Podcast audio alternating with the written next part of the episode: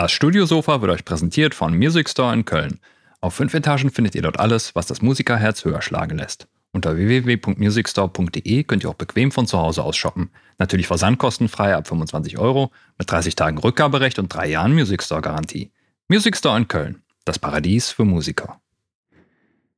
Taylor Swift müsste 1207 Shows spielen im Westfalenstadion, damit alle monatlichen Hörer sie live sehen könnten.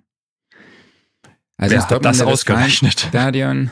Ich kriege immer so Mails mit so Trivias aus, der Musi aus dem Musikbusiness und mhm. ich dachte, das nehme ich heute mal als Kaltstart. Also ins Dortmunder Westfalenstadion passen äh, 81.365 Menschen und äh, Taylor Swift hat monatlich über 98 Millionen Hörer. Boah.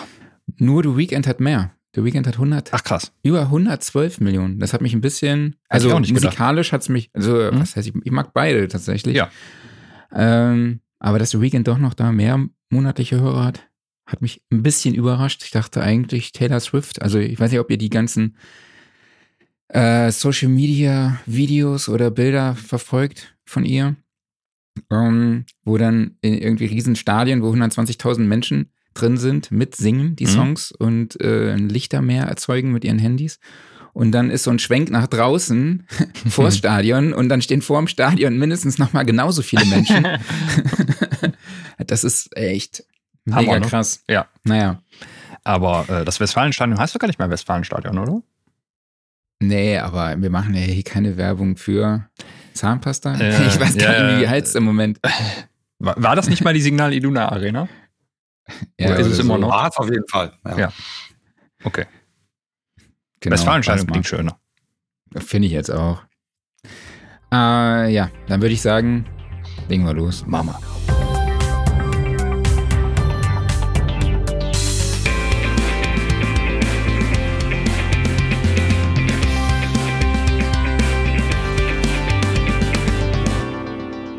Studiosofa, der Sound and Recording Podcast, Ausgabe 169. Hallo an alle da draußen. Schön, dass ihr wieder dabei seid. Ich spreche wie immer mit meinem Wingman Klaus Beetz. Und ich mit dem menschlichen Taschenrechner Marc Bohn.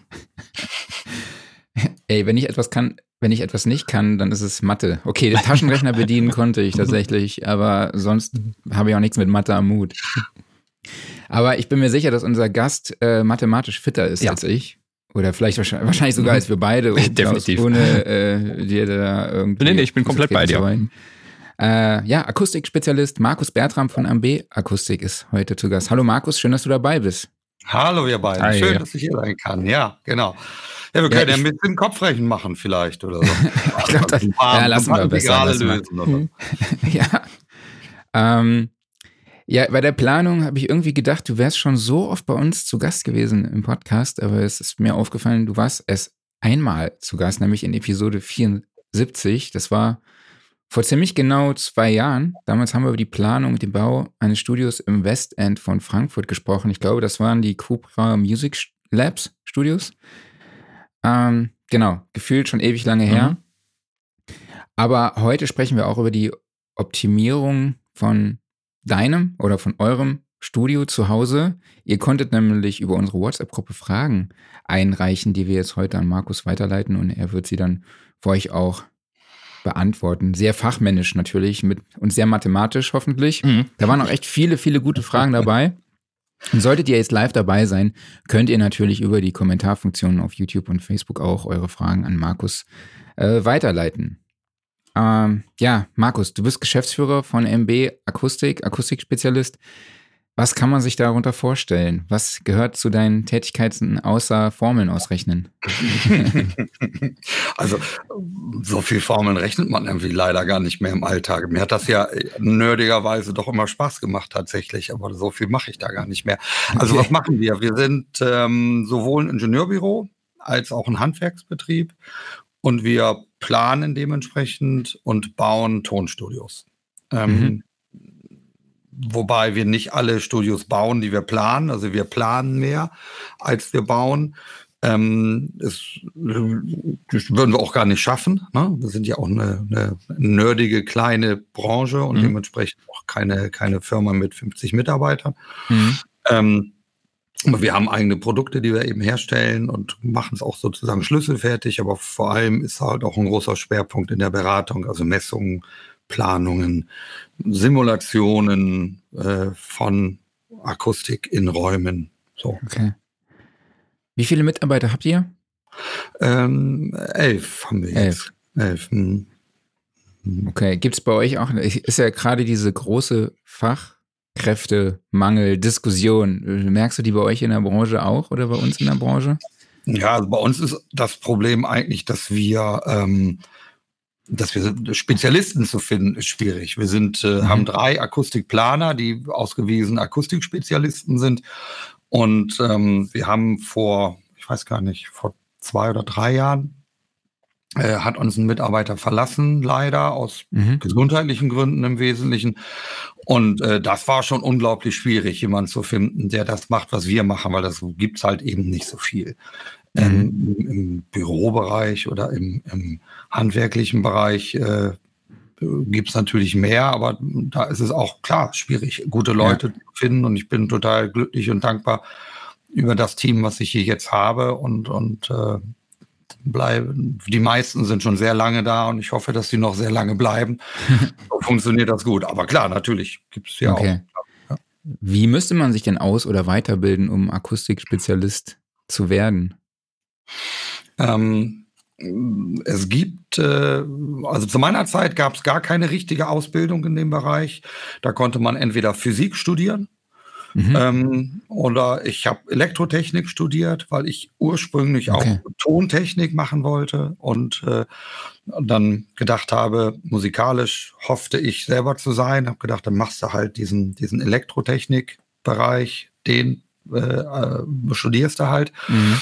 Ähm, und äh, habe dann, da gibt es eine große, große Ähnlichkeit zwischen Elektrotechnik und der, äh, und der Akustik. Das ist, das ist inhaltlich sehr verwandt. Ähm, viele kommen halt auch aus dem Bauingenieurwesen. Da gibt es ja auch dann so mhm. diesen Bereich Bauphysik, da spielt es ja. eine, eine, Rolle. Ähm, Tontechnik, also ich habe Leute, die halt eine tontechnische Ausbildung haben und da auch Lust haben, sich so ein bisschen um die physikalischen Details zu kümmern ähm, und, und, und die das interessiert, das gibt es auch, ja. Und wir haben jetzt einen Mitarbeiter, der in Frankreich tatsächlich Akustik studiert hat, richtig, oh. als, als Fach. Und äh, das hat auch das funktioniert auch gut. Also der weiß auch viel. Okay. Und dein Französisch ist jetzt auch besser geworden, oder? Mein Französisch war immer eine Vollkatastrophe. ähm, aber äh, ja, zum Glück spricht er sehr viel besser Deutsch als ich Französisch. okay. Er spricht ähm, sogar so gut, dass man es nicht hört und dass man dann nur, wenn er eine E-Mail schreibt an jemanden auf Deutsch, dass dann manchmal so merkwürdige Rechtschreibfehler drin sind, wo Leute sich wundern, weil sie ihm nicht anmerken, dass er Franzose ah, ist. Okay. Man müsste, weiß ich, wenn man, wenn er jetzt, er heißt auch einfach Lukas oder Lucas, wenn er jetzt Jean-Baptiste heißen würde oder so, dann wäre das klar, aber er hat halt einen sehr deutsch klingenden Namen auch. Ne? Ja. Okay. Ja, ich würde sagen, wir haben so viele Fragen vor uns, dann legen wir jetzt los, dass wir Direkt auch in der Zeit äh, äh, durchkommen. Ja. Bei der ersten Frage geht es um Nachhaltzeiten. Also Daniel fragt, mich würde interessieren, ob man für unterschiedliche Räume auch unterschiedliche Nachhaltzeiten pauschal nennen kann. Zum Beispiel 200 Millisekunden in der Abhörregie, 500 Millisekunden im Aufnahmeraum. Oder ist es immer individuell? Also gibt es da Richtwerte? Ja, gibt es. Es gibt Richtwerte. Es gibt eine EBU-Tech. 2376, glaube ich. Also da gibt es eine, eine Vorgabe von der European Broadcast Union, die man sich mhm. anschauen kann, finden kann. Ähm, wenn euch das interessiert, gerne Nachricht an mich, schicke ich euch oder schicke euch einen Link. Ähm, und äh, die ist auch ganz vernünftig. Die gilt für Tonregieräume. Mhm. Und ähm, die äh, betrachtet auch die Größe des Raumes. Das ist immer wichtig, dass also eine größere Regie auch immer eine etwas längere Nachhaltzeit haben darf als eine kleinere Regie. Und die gibt einen Korridor vor. Also mhm. gibt einen bestimmten Wertebereich zwischen diesen Werten sollte die Nachhaltzeit liegen. Und ganz wichtig, sie betrachtet natürlich auch die Nachhaltzeit über der Frequenz. Also mhm. nicht als Einzahlwert, sondern ähm, empfiehlt auch äh, einen, einen bestimmten Korridor. Bei tiefen Frequenzen erlaubt sie einen kleinen Anstieg, bei hohen Frequenzen erlaubt sie einen kleinen Abfall ähm, dieses Korridors. Und ähm, das ist auch praxisrelevant. Ich okay. würde sagen, dass moderne Studios sich eher so am unteren Rand dieser Empfehlung orientieren. Also Räume, die wirklich gut sind, die auch sehr beliebt sind, die, die wir auch gut finden, haben häufig Nachhaltzeiten, die nicht in dem mittleren Bereich dieser Empfehlung oder an der oberen, also der, der halligeren äh, Grenze liegen, sondern eher am unteren Bereich. Mhm. mhm. Grenze. Das ist aber durchaus auch ein bisschen individuell unterschiedlich. Aber so Empfehlungen gibt es schon. Also für die war das jetzt für Regien, ja? Richtig? Genau, für Regien. Ja. Für Aufnahmeräume ist es ein bisschen anders, weil im, im Grunde, weil, weil der, die Nutzung ja eine völlig andere ist. Also mhm. bei einer Regie ist es so, dass ich ganz klar die Aufgabenstellung habe, ich möchte genau reingucken können in das Material, was ich mit meiner DAW gerade editiere oder das, was gerade im Aufnahmeraum passiert oder, oder wie auch immer oder den Mix, den ich von jemandem zurückbekommen habe. Also da will ich möglichst hohe Transparenz und, und äh, Linearität und mhm. Authentizität mhm. haben. Okay. Und deswegen gibt es auch die Nachhaltzeit oder auch andere klare Wünsche, was die Akustik angeht. Im Aufnahmeraum ist das anders. Im Grunde ist der Aufnahmeraum, es erlaubt, was gefällt. Und ähm, mhm. wenn ich weiß ich nicht, Akustikgitarre in einem Badezimmer aufnehme, dann äh, klingt das, dann habe ich Kammfilter. Effekte durch die ganzen gekachelten Wände, die sich überlagern. Und das ist falsch im Sinne einer exakten Reproduktion des Klanges einer Gitarre, aber vielleicht total geil für die Produktion. Mhm. Und ähm, deswegen ist die Akustik in einem Aufnahmeraum in der Regel, oder was heißt in der Regel, aber so von, von der, vom Konzept her erstmal total total egal. Ich kann machen, was ich will. Ich muss einen Regieraum haben, in dem ich beurteilen kann, ob das, was ich mache, gerade funktioniert zu dem Plan, den ich im Kopf habe, zu dem Sound, den ich im Kopf habe für die Produktion. Im Alltag ist es natürlich so, dass man selten nur wirklich diese Zeit hat, so grundsätzlich zu experimentieren. Und man möchte ja. möglichst schnell eine, zum Beispiel ein trockenes Signal aufnehmen, damit ich dann hinterher in der DAW noch irgendwie einen Raum draufgeben kann. Dann will ich natürlich einen Raum haben mit einer möglichst niedrigen Nachhaltzeit. Oder ich möchte ein Drumkit aufnehmen und habe da eine bestimmte Soundvorstellung, die durchaus Reflexionen hat. Es gibt ja häufig so eine gemauerte Wand in dem Aufnahmeraum für Schlagzeuge, damit ich halt eine richtig echte, natürlich klingende Reflexion habe, damit es halt eben authentisch nach einem Schlagzeug klingt und nicht nach einem Drumcomputer klingt. Mhm.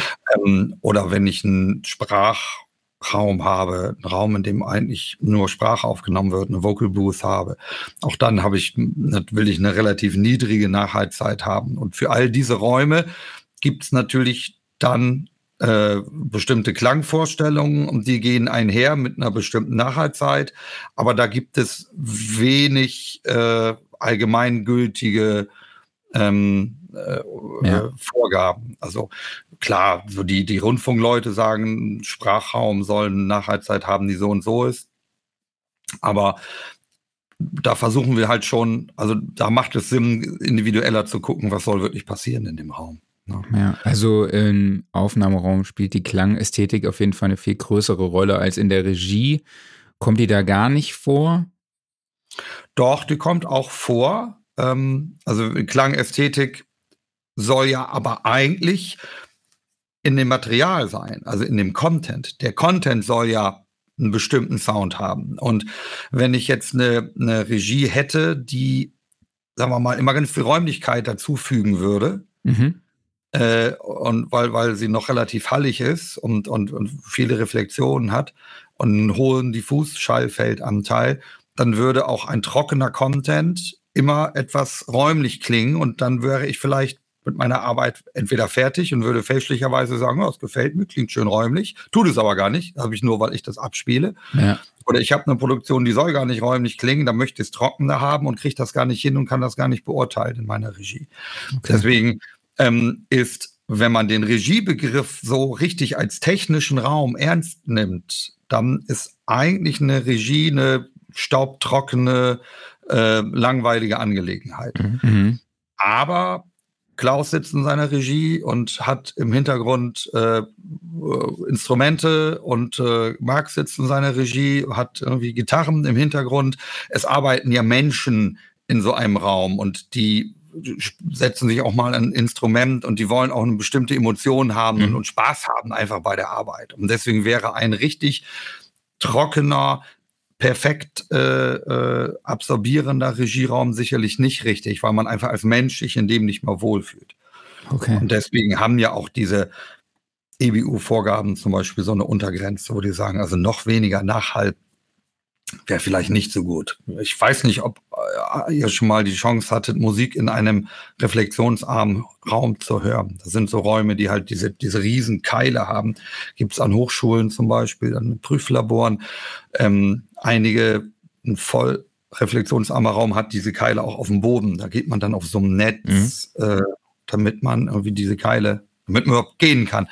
Und wenn man da Musik hört, das ist schon sehr speziell. Ich finde das gut, muss ich gestehen. Ich finde das geil.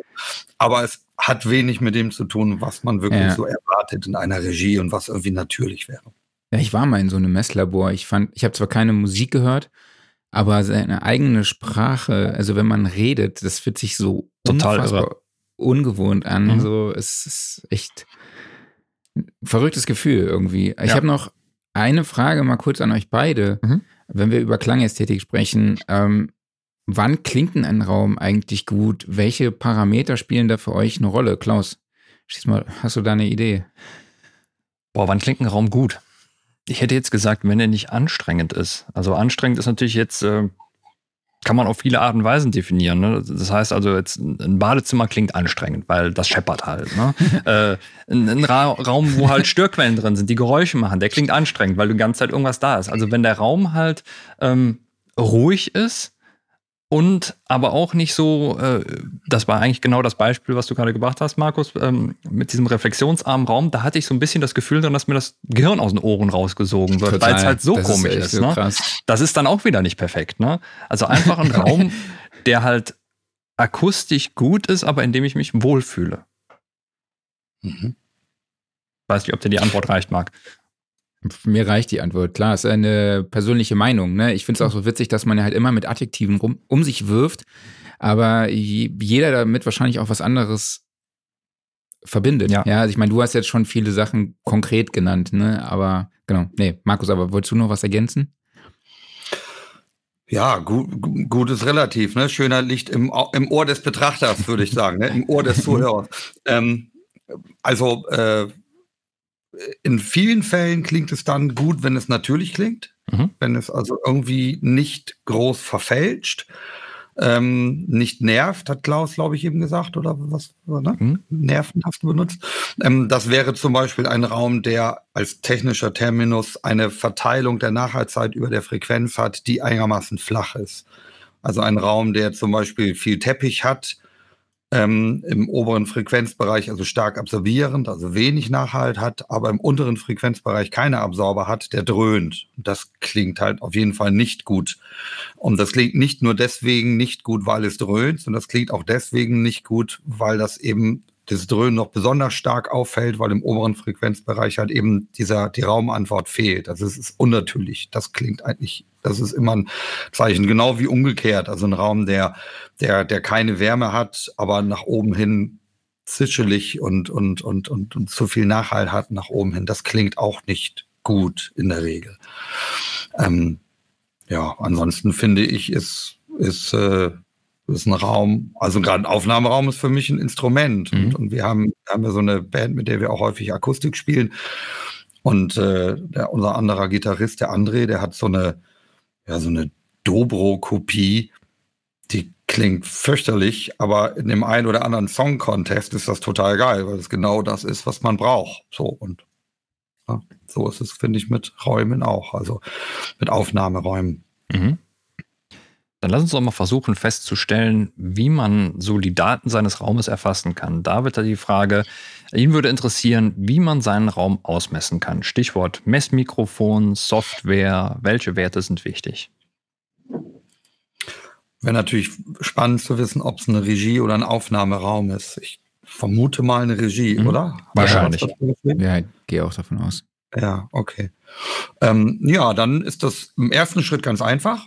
Also man braucht lediglich ein halbwegs vernünftiges Messmikrofon. Die gibt es als beim Store oder beim Thomann oder wo auch immer ähm, für unter 100 Euro gibt es ein kleines Messmikrofon. Ähm, das stellt man an die Abhörposition und dann braucht man eine Software, die die Messsignale gleichzeitig erzeugt und die Antwort des Mikrofons wieder aufnimmt und analysiert. Das wahrscheinlich beliebteste und verbreiteste ist Room EQ Wizard, REW. Mhm. Ähm, kann auch ganz viel und ist, ist, sehr großartig. Ich benutze gerne auch Karma von Audionet. Aber, äh, und da gibt es also gibt's, äh, viele verschiedene.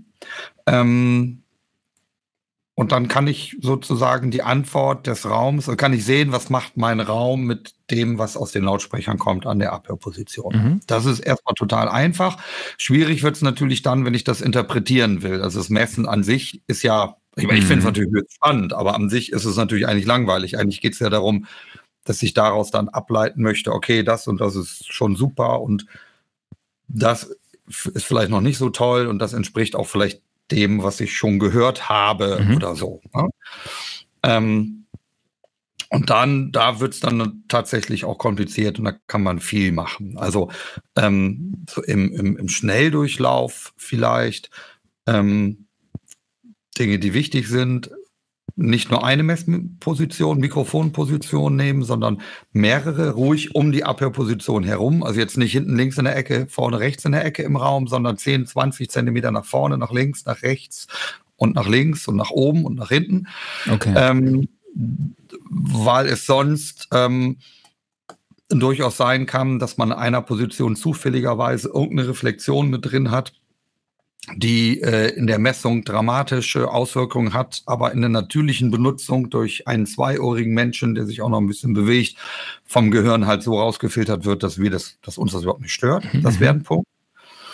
Ähm, dann äh, ist, wäre das, was man sich in der Regel zuerst anschaut, der Frequenzgang. Also ne, unten die Frequenz von, äh, und nach oben der Pegel aufgetragen. Ähm, wenn man da die rein ungeglätteten Messdaten anschaut, kriegt man erstmal einen Schreck, weil das also fürchterlich aussieht. Deswegen glättet man die Daten. In der Regel glättet man die in Terzen, also ein Drittel Oktave. Das ist so, wenn man den gesamten Frequenzbereich anschaut, in der Regel das, was, was am aussagekräftigsten ist. Da kann man auch so Tendenzen Tendenzen ablesen. Mhm. Ne? Das bestimmte Bereiche gibt, die überrepräsentiert sind und andere, die halt unterrepräsentiert sind, wo es also Löcher gibt im Frequenzgang. Mhm. Äh, wenn man sich für Kammfilter zum Beispiel interessiert, also so hochfrequente Wobble, wo es halt hoch und runter geht, weil man zum Beispiel eine Reflexion an der Tischfläche hat, dann sollte man die Glättung ein bisschen runterschrauben, zum Beispiel auf ein Zwölftel Oktave oder ein Sechstel, dann sieht man das eher. Und wenn man sich den Bassbereich betrachtet, auch dann sollte man zum Beispiel auf ein Zwölftel mal glätten oder vielleicht die Glättung auch mal komplett ausschalten. Mhm. Ähm, und was man dann sieht, ähm, sind halt eben Anhebungen und Absenkungen im Frequenzgang. Und wenn man sich dann anschaut, inwiefern das vielleicht sich verändert, wenn ich meine Messmikrofonposition verändere, dann kann mir das die ersten Hinweise darauf geben, ob das zum Beispiel Eigenmoden sind oder Speaker Boundary Interference, also so einzelne Effekte, kann ich dann versuchen zu identifizieren. Können wir vielleicht an der einen oder anderen Stelle nochmal drauf zu sprechen kommen nachher. Mhm. Das wäre so Frequenzgang. Ähm, also dann, ich, ja. Ich hätte jetzt zufällig einen Frequenzgang hier. Ich weiß nicht, ob es Sinn macht. Oh. Ja, ist ja für ein Podcast-Format super. Magst du beschreiben? Äh, ich kann ihn ja einfach mal, wir machen das einfach mal ganz kurz und, und Klaus ist ja hier unser äh, Sendung mit der Maus Mensch. Und der kann euch mal dann jetzt erklären, was er, was wir hier sehen. Markus, ist das überhaupt repräsentativ? Es ist jetzt wirklich total spontan. Nee, ich finde, das sieht schon äh, äh, eigentlich nach einem guten Frequenzgang aus. Das finde ich schon Moment, das ist sehr, achso, da ist die Y-Achse sehr stark zusammengeschoben. Okay. Okay. Kannst du das in der Y-Richtung ein bisschen, bisschen äh, auseinanderziehen? Genau. So. Ne, da, wir haben jetzt einige Details versteckt, also es gibt jetzt einige Details, die wir nicht mehr sehen können, aber wenn wir uns den, äh, den, den äh, Terz geglätteten Frequenzgang diesen hier anschauen, dann haben wir so, dann haben wir so die ersten Eindrücke. Also wir sehen erstmal, hast du beide Lautsprecher angehabt dabei? Ja, also es ist bei, genau, beide Lautsprecher, eine Abhörposition. Mhm. Äh, ich habe auch vorher mit IK Multimedia, also mit diesem ARC, an sieben mhm. oder acht verschiedenen Ebenen, also acht Hörpositionen auf einer Ebene, auch dann in drei unterschiedlichen Ebenen nachher das verglichen und es kommt relativ nah an diese eine Messung mit äh, Room EQ Wizard ran. Also da hatte ich nicht so okay. die mega Unterschiede. Okay, also wenn, was, was wir sehen ist erstmal, wenn wir von rechts anfangen, also bei hohen Frequenzen, es gibt ein Loch bei 10 Kilohertz. Mhm so ein kleines. Das äh, liegt höchstwahrscheinlich daran, dass dein, dein Mikrofon nicht genau in der Mitte zwischen beiden Lautsprechern war. Okay. Dann gibt es einfach einen Kammfilter oder es ist wie ein Kammfilter, weil, äh, posit weil die nicht genau die gleiche Phasenlage haben, Phasenlage haben, die Signale. Und da, wo der eine so viel später kommt, dass es eben einer halben Wellenlänge entspricht, einer halben Periodendauer entspricht, dann gibt es eine Auslöschung. Das ist äh, typisch. Und wenn du beide alleine gemessen hättest, wäre das wahrscheinlich nicht so. Deswegen würde okay. ich das mal ignorieren. Okay, kann man verstehe. aber, sollte man natürlich sich dann, kann man jetzt sowieso noch mal sagen. Also ich würde grundsätzlich immer drei Messungen machen. Ich würde die mhm. Messung machen, die du gemacht hast. Beide Lautsprecher kriegen Mono das gleiche Signal. Und ich würde nur den linken Lautsprecher alleine und nur den rechten Lautsprecher alleine messen. Wenn man mhm. die dann vergleicht, muss man formelmäßig Ne, jetzt sind wir Mathe, haben wir endlich mal Mathe. Ja. Muss man die, das Monosignal um 6 dB absenken im Vergleich, damit es sozusagen auf der gleichen Linie liegt, wenn es perfekt wäre, damit mhm. man es vergleichen kann. Und natürlich dann beide Lautsprecher ne, machen. Mhm. So, ähm, genau, das könnte man sehen und dann sieht man äh, im Grunde im hochfrequenten Bereich sieht das dann toll aus. Es gibt so so äh, um weiß ich nicht, anderthalb Hertz, anderthalb Kilohertz herum oder so. Und bei mhm. 600 Hertz gibt es zwei so Einbuchtungen und dann nochmal bei 250 oder so, würde ja. ich sagen. Ne? Das sind so Bereiche, das muss man sich anschauen. Sind das wirklich Einschnürungen oder, oder ist es dazwischen einfach ein bisschen lauter? Das müsste man sich tatsächlich angucken.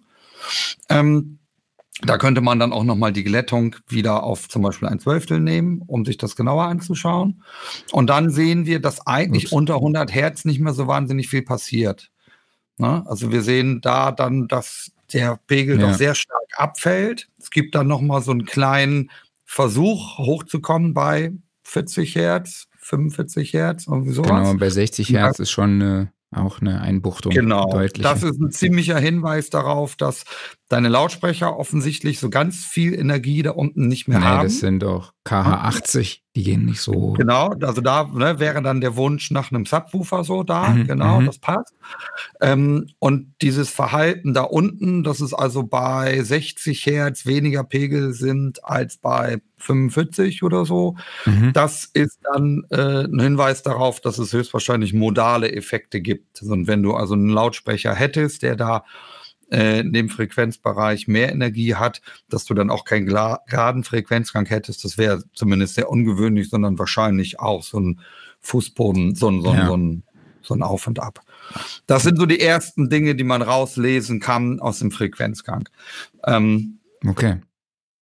Aber es gibt jetzt nicht irgendwie Auskunft darüber, dass es pauschal was zu tun ist, um jetzt bei 250 die Ausbuchten bei 250 oder hier bei 600 irgendwie zu beheben? Oder genau, es sagt ja noch nicht, es sagt, der Frequenzgang sagte ja, ist ja nur eine phänomenologische Beschreibung. Der sagt mhm. ja nur, was Sache ist, aber der sagt nicht, woran es liegt. Mhm. Okay. Und das ist ja sozusagen dann die, auch die schwierige, mitunter schwierige Aufgabe und, und, und ja auch unsere Hauptaufgabe, dass wir versuchen müssen, herauszufinden, warum bricht dann zum Beispiel der Frequenzgang dort ein? Was kann ja. das für Ursachen haben?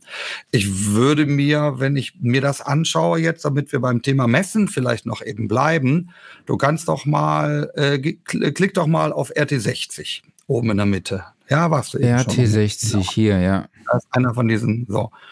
Das sind jetzt die Nachhaltzeiten, da gibt es verschiedene Nachhaltzeiten, die er sozusagen äh, ausspuckt. Du könntest alle ausmachen bis auf T20 und T30 vielleicht. So. Genau, das ist die Nachhaltzeit. Die äh, RT60 heißt sie deswegen Reverberation Time 60 dB. Also man guckt sich an, wie lange dauert es, bis das Signal nach dem Abschalten einer Quelle um 60 dB abgefallen ist.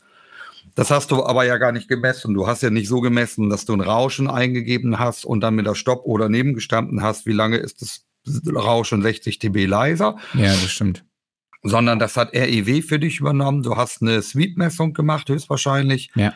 Also so ein Ton, der von 20 Hertz bis 20 Kilohertz vielleicht alles so durchläuft. Und REW hat dann die Nachhaltzeit für dich ausgerechnet. Und bei der Berechnung gibt es verschiedene Methoden. Eine ist 60 dB macht man in der Regel nicht.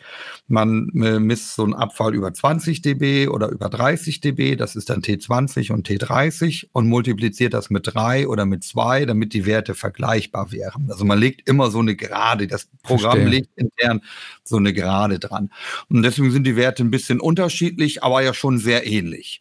Und wenn wir uns das angucken, dann sehen wir bei der Nachhaltzeit, erstmal ist es ja also es ist ein bisschen für einen Raum, der wie deiner nicht so wahnsinnig groß ist, ist es noch zu lang. Also wir sind bei vielleicht 250 Millisekunden, würde ich sagen, mhm. im oberen Frequenzbereich. Es ist aber auch keine Katastrophe. Also es ist nicht so, dass man jetzt sagen würde, da kann man überhaupt nicht drin arbeiten. Aber wenn man einen professionellen Regieraum bauen wollen würde, dann würde man sagen, ja, unter also 180 Millisekunden oder so wäre vielleicht auch 150 wäre vielleicht angemessen. Das sieht man, aber ansonsten ist es schon mal schön, dass es so gleichmäßig ist.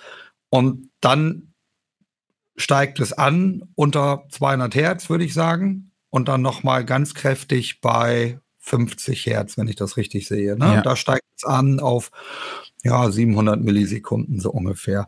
Das ist ein Verhalten, was auch ganz typisch ist. Dieses, dieser Anstieg zu tiefen Frequenzen bedeutet einfach, dass die natürlichen Absorber, die es in dem Raum gibt, also all das, was in deinem Raum sich befindet, was Schall absorbieren kann, und wenn du dein T-Shirt, dein Bart, alles, was da ist, absorbiert ein bisschen den Schall und begrenzt damit die Nachhaltzeit. Aber okay. die diese natürlichen Materialien machen das in ho bei hohen Frequenzen effektiver als bei tiefen Frequenzen.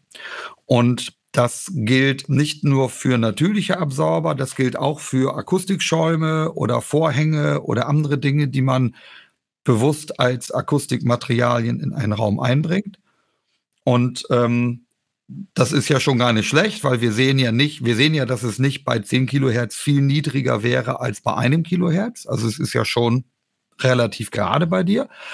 Aber wir sehen halt auch, dass die Absorptionsfähigkeit der Materialien, der Akustikmodule, wie auch immer, die du hast, unter 200 Hertz dann doch nach und nach nachlässt. Okay. Und deswegen gibt es da halt eben äh, zu viel Nachhall, deswegen schwingt der Raum da so lange nach. Okay.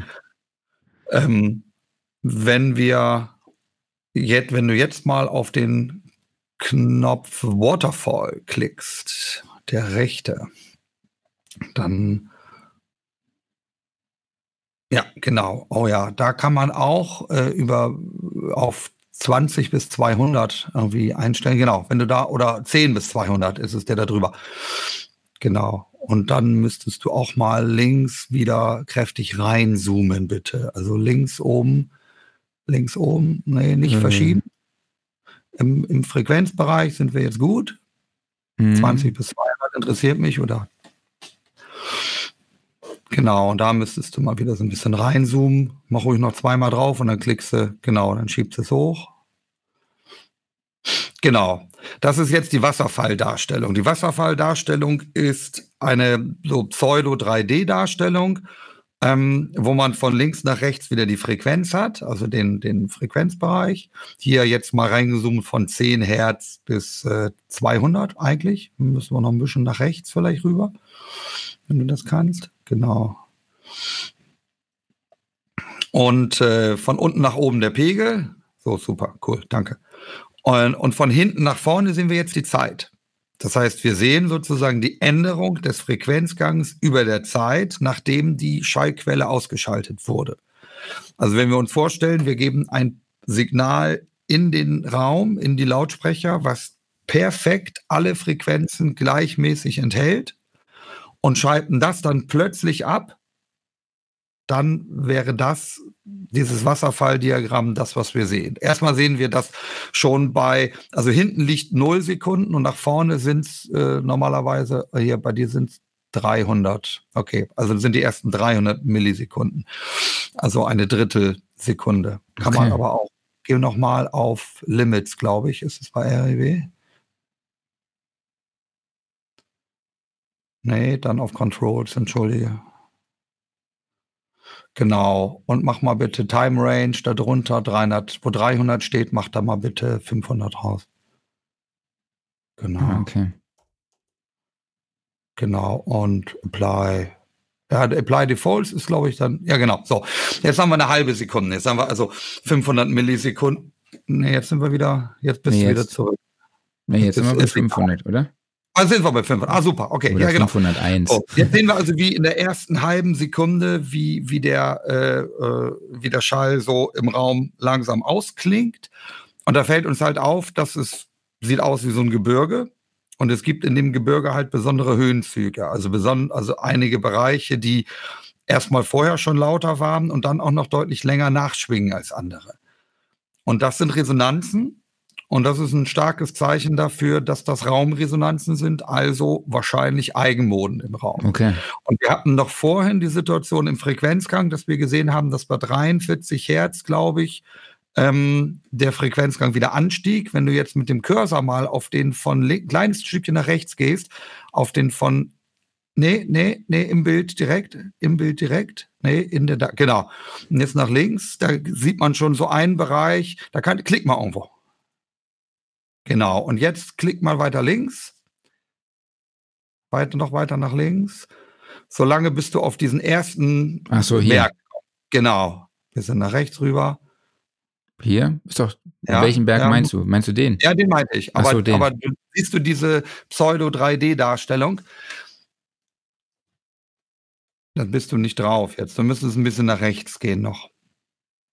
Ja, Genau. Ach so, jetzt verstehe ich es. Ah, ja, okay. Ah, alles jetzt klar. Jetzt, und jetzt sagt jetzt er dir unten verstanden. die Frequenz, bei der du bist. Das ist der erste Höhenzug, das ist die erste Resonanz, die wir hier sehen. Und das sind 44 Hertz, 44,7 Hertz gemessen. Das ist sehr nah an dem, was wir im Frequenzgang gefunden haben, wo es dann auch eine Anhebung gibt. Und das wäre jetzt die erste Aufgabe, danach zu suchen, wo kommen diese 44 Hertz Resonanz her? Wenn wir okay. jetzt einen Lautsprecher benutzt hätten, der viel mehr Energie in dem Frequenzbereich abstrahlen kann, dann wäre das auch deutlich ausgeprägter. Dann wäre der auch okay. oben rot, so wie die anderen. Ne? So eine normierte Darstellung. Okay, Und so würden wir uns dann in, über dieses Wasserfalldiagramm, da gibt es auch andere Darstellungen, ist jetzt egal, würden wir uns dann nach und nach durchhangeln und die einzelnen Raumresonanzen identifizieren, suchen und versuchen, erstmal sie finden und dann versuchen, sie zu identifizieren und zu versuchen zu erklären. Mhm. Wo kommt ihr her? Warum, warum gibt es da eine Resonanz bei 43 Hertz? Und das ist dann nach der eigentlich erstmal einfachen Messung natürlich die schwierigere Aufgabe. Ja. Wir haben ja vorher ausgerechnet, wir haben für jede Frage fünf Minuten. Jetzt haben wir eine Frage mit 20 Minuten beantwortet, aber ich glaube, es war ein sehr hilfreicher Exkurs. Also ich, äh, du hast das auch sehr verständlich dargestellt ja. und ich glaube, man kann es auch im Podcast ganz gut nachvollziehen, wenn man die Grafiken nicht gesehen hat. Äh, die, die sich für die Grafiken interessieren, die können sich dann natürlich das Video auf YouTube ansehen und dann auch dann nochmal äh, das Ganze nachverfolgen. Die nächste Frage ist, glaube ich, auch eigentlich schon beantwortet. Da geht es nämlich um äh, problematische Frequenzen finden. Äh, Gomo hat die eingereicht. Was sind die einfachsten Möglichkeiten, um herauszufinden, wo die problematischen Frequenzen beziehungsweise andere akustische Schwachstellen eines Raumes liegen? Äh, ich glaube, das haben wir jetzt eigentlich auch beantwortet oder gibt es da noch was zu ergänzen? Nö, die, die, das Vorgehen, was wir eben so hatten, ne, eine Messung zu machen und ähm, sich dann bei Resonanzen ne, tatsächlich das Wasserfalldiagramm anzuschauen, ist mhm. bestimmt erstmal der erste richtige Weg. Und dann ähm, vergleichen mit anderen Positionen im Raum, ähm, zu gucken, wird zum Beispiel diese Resonanz, verändert die sich, wenn ich mich in vorne, hinten Richtung bewege? Oder bleibt die gleich? So, mhm.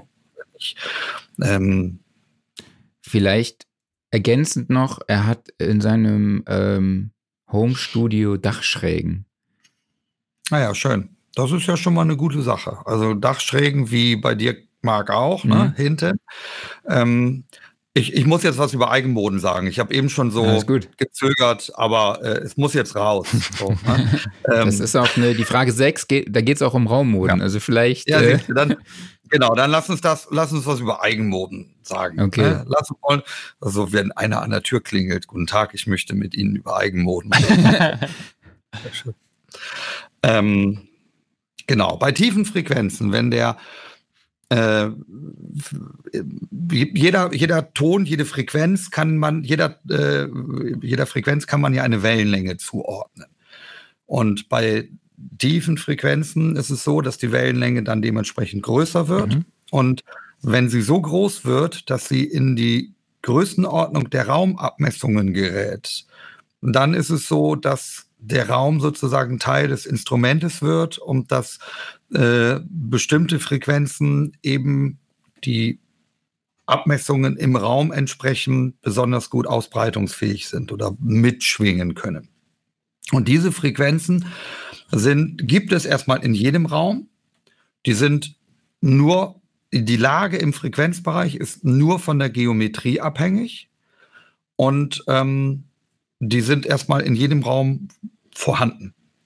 In einem quaderförmigen Raum, also keine Dachschräge, Shoebox-Design, kann man die Lage dieser Frequenzen im Frequenzbereich noch ganz gut ausrechnen. Wir nennen die Moden, diese mhm. Frequenzen. Das sind die Moden eines Raumes. Und ähm, die entstehen eigentlich immer zwischen parallelen Wänden oder zwischen parallelen Flächen oder wir Menschen können sie uns da am einfachsten vorstellen. Und wenn eine Mode zwischen der Front und der Rückwand entsteht, dann nennen wir das eine Längsmode, weil die längs des Raums verläuft. Wenn die zwischen linker und rechter Seitenwand verläuft, nennen wir das eine Quermode. Fußbodendecke nennen wir eine Vertikalmode. Und ähm, je nachdem, wie groß die Abstände sind zwischen diesen, in diesen drei Dimensionen, liegen diese Eigenmoden auf hoffentlich anderen Frequenzen. Das ist auch der Grund, weshalb ein, Quader, äh, ein, ein quadratischer Grundriss blöd wäre. Mhm. Weil dann die Längs- und die Quermoden zusammenfallen würden und die Effekte besonders stark wären. Ähm, die Eigenmoden bei, sind so organisiert, dass es immer eine Grundmode gibt. Das ist die Frequenz, bei der die Wellenlänge doppelt so lang ist wie der Abstand der beiden Wände. Also doppelter, doppelte Wel doppelter Abstand vorne, hinten, Frontwand, Rückwand. Das in Wellenlänge, das in Frequenz ist meine Grundmode in dieser Richtung, also meine Längsmode, die erste Längsmode. Und wenn ich eine Oktave höher gehe jeweils, dann äh, bekomme ich, äh, habe ich wieder eine Mode in dieser Richtung. Deswegen habe ich eine erste, zweite, dritte, vierte, fünfte Längsmode. Eine erste, zweite, dritte, vierte, fünfte Quermode, eine erste, zweite, dritte, vierte Vertikalmode. Die verteilen sich alle im Frequenzbereich, überlappen sich und sorgen dafür, dass ich hinterher so einen Frequenzgang habe, der Anhebung und Absenkung hat. Es gibt dazu noch Eigenmoden, an der nicht nur eine, sondern zwei Dimensionen beteiligt sind. Das wird ein bisschen schwerer vorstellbar. Es gibt sogar Eigenboden, an denen alle drei Dimensionen beteiligt sind. Das wird noch schwerer vorstellbar, spielt aber zum Glück im Alltag nicht so eine große Rolle. Zweidimensionale, äh, sogenannte transversale Moden gibt es noch sehr häufig, spielen noch häufig eine große Rolle. Diese obliken Moden, also die, die wirklich dreidimensional im Raum schwingen, die ich mir auch nicht mehr vorstellen kann, zum Glück selten. Das muss ich selten meinen Kunden erklären. Das ist ganz gut, weil mhm. von der Anschauung her ist das einfach schwierig. Also habe ich hinterher in einem Raum ein sogenanntes Modalfeld, habe also meinen Raum geprägt dadurch, dass bestimmte Frequenzen ausbreitungsfähig sind und, und je nachdem, wo ich mich auf dieser, äh, in dem Raum befinde, bin ich bei der einen Mode nah an dem sogenannten Wellenknoten, wo es eine Auslöschung gibt, wo ich also sehr wenig Pegel habe. Und bei einer anderen Mode vielleicht nah an dem Wellenberg. Das heißt, ich habe ein Schallfeld, was stark ortsabhängig ist. Wenn ich mich an eine andere Position begebe, klingt es anders. Das ist ein Grund dafür, weshalb ich eben empfohlen habe, nicht nur an einer Position zu messen, sondern an mehreren Positionen zu messen. Ähm, und dann ist es so, dass diese Eigenmoden Energie speichern. Also das ist eine Resonanz, da schwingt die Luft im Raum. Und wenn die Anregung, also das Lautsprechersignal abgeschaltet wird, schwingt die Luft noch einen Moment nach, diese Luftsäule. Mhm. Das ist genau das, was wir eben in diesem Wasserfalldiagramm gesehen mhm. haben. Das ist ein längeres Nachschwingen bei diesen modalen Frequenzen. Und ähm, wenn ich einen Regieraum im Bassbereich in den Griff bekommen möchte, dann muss ich die Eigenmoden in den Griff bekommen. Ansonsten ist das Blindflug. Ich kann für eine Position filtern. Also ich kann das so machen, dass ich mein Lautsprechersignal so verbiege, dass ich da, wo ich an dieser einen Position aufgrund meiner Position im Modalfeld, wo ich da zu viel habe, gibt der Lautsprecher weniger raus. Ich kann auch versuchen, da wo ich eine Auslöschung habe, beim Lautsprecher mehr rauszugeben. Das wird aber nicht besonders erfolgreich sein in der Regel. Da kann ich also ein bisschen entzerren, mhm. bisschen filtern. Aber im Frequenz, im, im äh, Zeitbereich, also was das Nachklingen, das Nachdröhnen angeht, kann ich das nie hinbekommen. Und auch im Frequenzbereich wird das nicht einfach. Deswegen ist das die Identifikation der Eigenmoden total wichtig. Mhm. Und im quaderfilmigen Raum kann ich sie zumindest theoretisch ausrechnen. Kann ich gucken, so wie, wie wir das eben gemacht haben, ja, 43 Hertz oder 44 Hertz bei Mark. Was ist das für eine Frequenz? Und dann kann ich mir das selber ausrechnen. Und es gibt im, im Netz auch so, so Modenkalkulatoren. Das ist mathematisch nicht besonders schwierig. Da kann ich eingeben, Länge, Breite, Höhe. Und dann spuckt er mir das aus, an welcher Stelle im Raum welche Mode zu erwarten ist. Allerdings ist es so, dass in nicht quaderförmigen Räumen das nicht mehr so geschlossen auszurechnen ist. Das ähm, ist sehr schade, weil es unsere Arbeit als Planer natürlich sehr viel komplizierter macht. Ähm, und früher ist auch so gewesen, ist, dass wir gesagt haben, in solchen Fällen müssen wir unbedingt vor Ort sein und messen, ja. weil das ist ein Flug ins Blaue ansonsten. Die gute Nachricht ist, dass, weil da nicht alle Flächen parallel sind, ähm, die Eigenmoden in der Regel auch nicht ganz so stark ausgeprägt sind. Im Dachboden kommt noch hinzu, dass die Wände gar nicht richtig schallhart sind. Also so eine Dachschräge in der Regel, weiß ich nicht, doppelt beplankt Gipskarton oder sowas. Danach Dämmmaterial, Folie, äh, Dachziegel und der Nachbar. Ähm, viele Tiefenfrequenzen gehen da durch und wenn sie da durchgehen, bedeutet das, dass es keine Reflexionen gibt und dann ist auch die Eigenmode an der Stelle gar nicht so ausgeprägt. Also das ist die, die, der, der zweite Vorteil vieler mhm. Dachräume. Aber nichtsdestotrotz gibt es natürlich dann auch Eigenmoden noch und die sind schwierig zu identifizieren. Okay. Ähm, ja, lassen wir es vielleicht an der Stelle okay. dabei. Später noch irgendwie, es gibt mittlerweile eine Methode, was man da machen kann. Es gibt eine Simulation dafür, wo wir auch äh, sehr, sehr, sehr gute Erfahrungen mitmachen und auch jetzt endlich seit zwei Jahren für nicht quaderförmige Räume ähm, das simulieren können. Aber auch das ist nicht einfach und das, das, das braucht halt ein bisschen Zeit. Das ist auf jeden Fall etwas, was diesen DIY-Bereich dann verlässt. Also wenn es nicht kein, kein quaderförmiger Raum, kein, kein Schuhbox-Raum ist, dann ist es im DIY-Bereich sehr schwer, da die Eigenmoden in den Griff zu bekommen, würde ich sagen. Okay.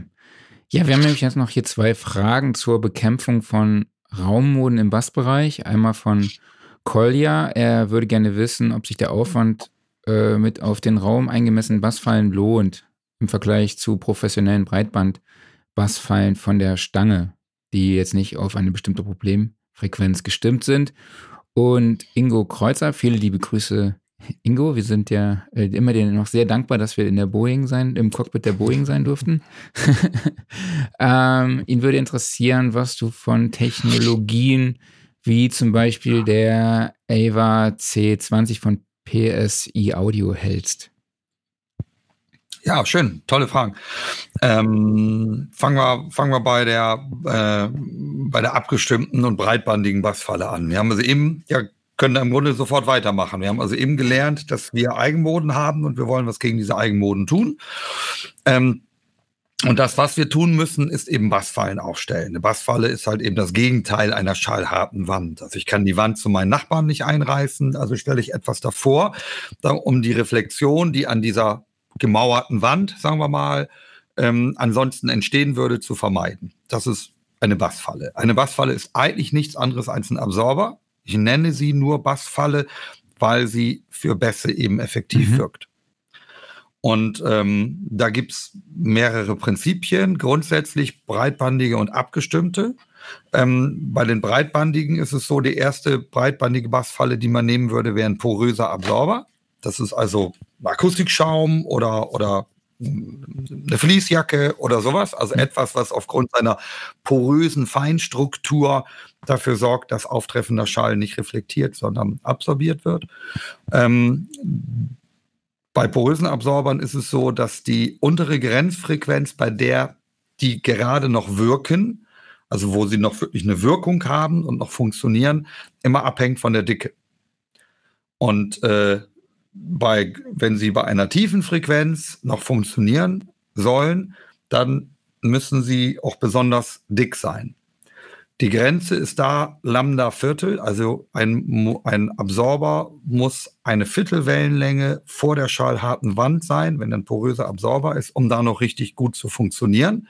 Und wenn wir noch wissen, dass wir eben gesagt haben, Eigenmode ist die halbe Wellenlänge, Abstand vorne nach hinten, dann wäre eine Viertelwellenlänge also genau mitten im Raum. Wenn ich also mit einem porösen Absorberschaum, mit einem Pyramidenschaum meine Längsmode äh, in den Griff bekommen wollen würde, dann müsste ich nach dieser Theorie das Zeug mitten in den Raum stellen. Also neben mich zum Beispiel, wenn ich in der Vorne-Hinten-Richtung in der Mitte sitze.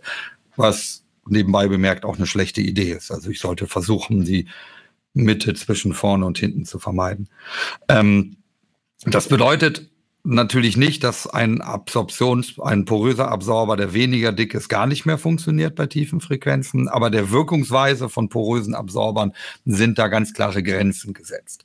Und deswegen hat man nach alternativen Methoden geschaut, Folienabsorber zum Beispiel, Helmholtzabsorber, andere äh, mhm. äh, Mechanismen, Membranschwinger, die bei weniger Bautiefe zu, bei tiefen Frequenzen wirksam sind. Wir setzen mittlerweile sehr viele breitbandige Absorber ein und kommen auch mit Bautiefen von vielleicht 50 Zentimetern, was ja schon viel ist, aber immer noch sehr viel weniger als die halbe Raumlänge oder die halbe Raumbreite, auf sehr, sehr tiefe Frequenzen, also sowas wie 50 Hertz oder so runter.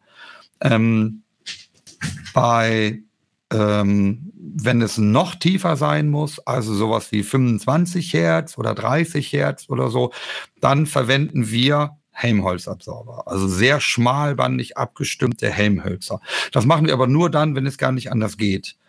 Ähm, die Gründe dafür sind, dass erstens ein Helmholtz immer ein unsicherer Kandidat ist, weil die also das, was da schwingt beim Helmholtz, das ist die Luft, das Luftpolster im Loch. Also ich mhm. habe eine gelochte Platte, nehme eine Holzplatte, mache da ein kleines Loch rein und die, die Luft in dem Loch, also dieses, weiß ich nicht, drei Zentimeter breite mhm. und zwei Zentimeter hohe äh, äh, Stückchen, das ist die eigentliche Masse, die da schwingt auf der Feder im äh, das ist die, die, das Luftpolster im Helmholtz selber. Und kleinste Änderungen sorgen dafür, dass diese sehr schmalbandige Konstruktion so ein bisschen sich verstimmt. Und wenn die Resonanzfrequenz des Helmholtzes dann nicht super perfekt passt zur Resonanzfrequenz des Raumes, also zur Eigenmode, dann wirkt er nicht. Deswegen liest man auch häufig im Netz, Helmholtz funktioniert nicht, klappt nicht oder so. Mhm. Das stimmt, die klappen gut, aber es ist echt schwierig, die zu bauen. Und auch wir trauen uns nicht, die zu bauen, ohne sie nachzumessen. Also jeder Helmholtz, den wir rausschicken, den haben wir vorher hier nachgemessen und das ist natürlich, also das ist halt aufwendig. So. Mhm. Und der zweite Vorteil von breitbandigen Absorbern ist, dass ich das Volumen oder die Fläche, was ich zur Verfügung habe, äh, um, sagen wir mal, bleiben wir in dem Beispiel, meine Längsmode zu bedämpfen, natürlich bei einem Helmholtz nur für diese eine Frequenz nutze. Also ich habe unten Quadratmeter, da baue ich ein Helmholtz, Meter mal Meter, 30 Zentimeter tief, stimme ich ab auf 25 Hertz, dann ist der für alle anderen Frequenzen schallhart, bis auf diese 25 Hertz. Und ich habe aber ja eine Oktave höher, also bei 50 Hertz, meine zweite Mode in der Richtung. Also wirkt der da nicht. Der wirkt, da muss ich mich wirklich festlegen, mir überlegen, für welche Frequenzen stimme ich die ab. Und bei einer breitbandigen Bassfalle ist das nicht der Fall. Bei einer breitbandigen Bassfalle ist das so, dass die bei höheren Frequenzen Richtung 100 Prozent des auftreffenden Schalls absorbieren. Und deswegen nutze ich das Volumen oder die Fläche für diese Bassfalle einfach viel geschickter aus. Und gerade in kleinen Räumen ist das auch oft dann so ein Killerargument, dass man sagt, ja, dann ja. Äh, äh, nutze ich vielleicht, so ein nicht der perfekte Weg, aber in vielen Fällen der beste Kompromiss, dann nutze ich vielleicht gegen meine 25 Hertz Längsmode eine Abhörposition, die nicht genau in der Mitte ist, in der vorne-hinten-Mitte. Mein äh, KH80 kann da sowieso nichts mehr abspielen, aber mein, ne, mein Subwoofer ist auch da bei 25 Hertz, ist der Bereich, wo er so ein bisschen runtergeht. Und dann lebe ich damit, dass ich da noch so ein ganz leichte, noch so einen leichten modalen Effekt habe. Dafür kann ich aber an der Frontwand alle anderen Moden, die ich äh, in meinem Raum habe, dann sehr gut und, und wirkungsvoll bedämpfen. Mhm. Das wäre so ein Klassiker. Mhm. Ich werfe mal ganz kurz noch eine Zwischenfrage von Fascination Sound and Groove ein. Er fragt, äh, was ist denn mit Plattenabsorbern für tiefe Frequenzen? Genau. Ist eine gute Methode. Plattenabsorber äh, schwören auch viele drauf. Ähm, wir haben, also in der Theorie ist das so, dass bei einem Plattenabsorber nur die Masse der Platte eine Rolle spielt und das Volumen dahinter. Ähm, das ist in der Praxis nicht ganz so. Das ist ja, jeder Schlagzeuger weiß das. Ne? Ein Schlagzeugfell wird gestimmt und, und je nachdem, wie ich das einspanne, hat das eben eine, eine Auswirkung. Wir haben vor, weiß gar nicht, 15 Jahren oder so aufgehört, Plattenabsauber zu bauen. Und zwar genau aus dem Grund. Wir haben vorher hatten wir, ich glaube, 30 verschiedene Plattenabsorber experimentell gebaut und gemessen und drei Typen ausgewählt, die gut funktionieren und haben dann immer, wenn wir einen Plattenabsauber brauchten, einen von diesen drei Bauplänen verwendet und versucht es wirklich genau so exakt so zu bauen, mit einer Einnutung ringsherum und eingeklebt und äh, in, in dem Wunsch und äh, dass die individuellen Streuungen durch eine etwas andere Aufhängung und Einspannung dadurch ähm, dadurch minimiert werden. Das hat auch gut geklappt, aber das hat, passte nicht so ganz zu unserem Anspruch, das auch verstehen zu wollen, was wir tun. Deswegen bauen wir seitdem keine Plattenabsauber mhm. mehr. Es gibt aber andere, die das tun. Also wir sind ja nicht die Einzigen und vielleicht sind die cleverer, haben da mehr Erfahrung, bessere Erfahrung. Gerade auch im amerikanischen Bereich sind ähm, äh, mitschwingende Membranen sehr beliebt. Ähm, ja, aber wir machen es nicht gerne, weil wir es vielleicht einfach auch nicht so im Griff hatten, dass wir mit gutem Gewissen wirklich sagen können, so und so, das ist genau das Produkt, was du brauchst. Wir vermissen sie jetzt auch nicht mehr. Also dadurch, dass wir mit unseren breitbandigen Bassfallen so weit runterkommen, vermissen wir sie nicht mehr. Die sind von der, von der Güte her ähm, übrigens irgendwo zwischen dem Helmholtz und einem, einem, einem Breitband, einer breitbandigen Bassfalle. Also die sind breitbandiger als ein Helmholtz, von daher weniger oder einfacher zu verwenden und äh, aber weniger breitbandig als eine richtig breitbandige Bassfalle. Sind so dazwischen. Ja, okay. Und ähm, ja, was hältst du denn von solchen Technologien wie der Ava C20 von PSI Audio? Das ist cool. Ich, halte ich, halte ich viel von. Ähm, ist, eine, ist ein tolles Produkt, äh, ist eine, aktive Bassfalle, die man äh, im Grunde irgendwo in den Raum stellen kann. Das heißt nicht, dass sie überall gleich funktioniert, aber sie ist so klein, der hat Lautsprechergröße und ähm, man kann mit der schön experimentieren und kann die mal hinten aufs Regal stellen, neben Sofa, vorne in die Ecke, unten an die Heizung oder wie auch immer. Die brauchen nur Strom und äh, hat dann hat dieser C20 so ein kleines eingebautes Mikrofon. Das misst also die auftreffende Schallwelle und wenn es erkennt, dass da etwas ankommt, dann gibt es innen drin so eine Membran, ähnlich wie ein Lautsprecher, der sich dann zurückbewegt und ähm, damit also eine Reflexion vermeidet. Was das Tolle ist an, der, äh, an dem AVA, ist, dass er eine effektive Größe hat, die deutlich größer ist als die tatsächlichen Gehäuseabmessungen. Also mhm. bei, auf, dem, auf dem Schrieb von, von äh, PSI ist das, sind das, glaube ich, bis zu vier Quadratmeter oder so. Das ist natürlich auch frequenzabhängig und es ist auch aufstellungsabhängig. Mhm. Und das ist nicht in jedem Fall äh, gesagt, dass man das überall so in, in dem Umfang erreichen kann. Aber es ist halt eben ein, ein Tool, wo ich mit einer relativ kleinen Dose relativ viel Effekt erzielen kann.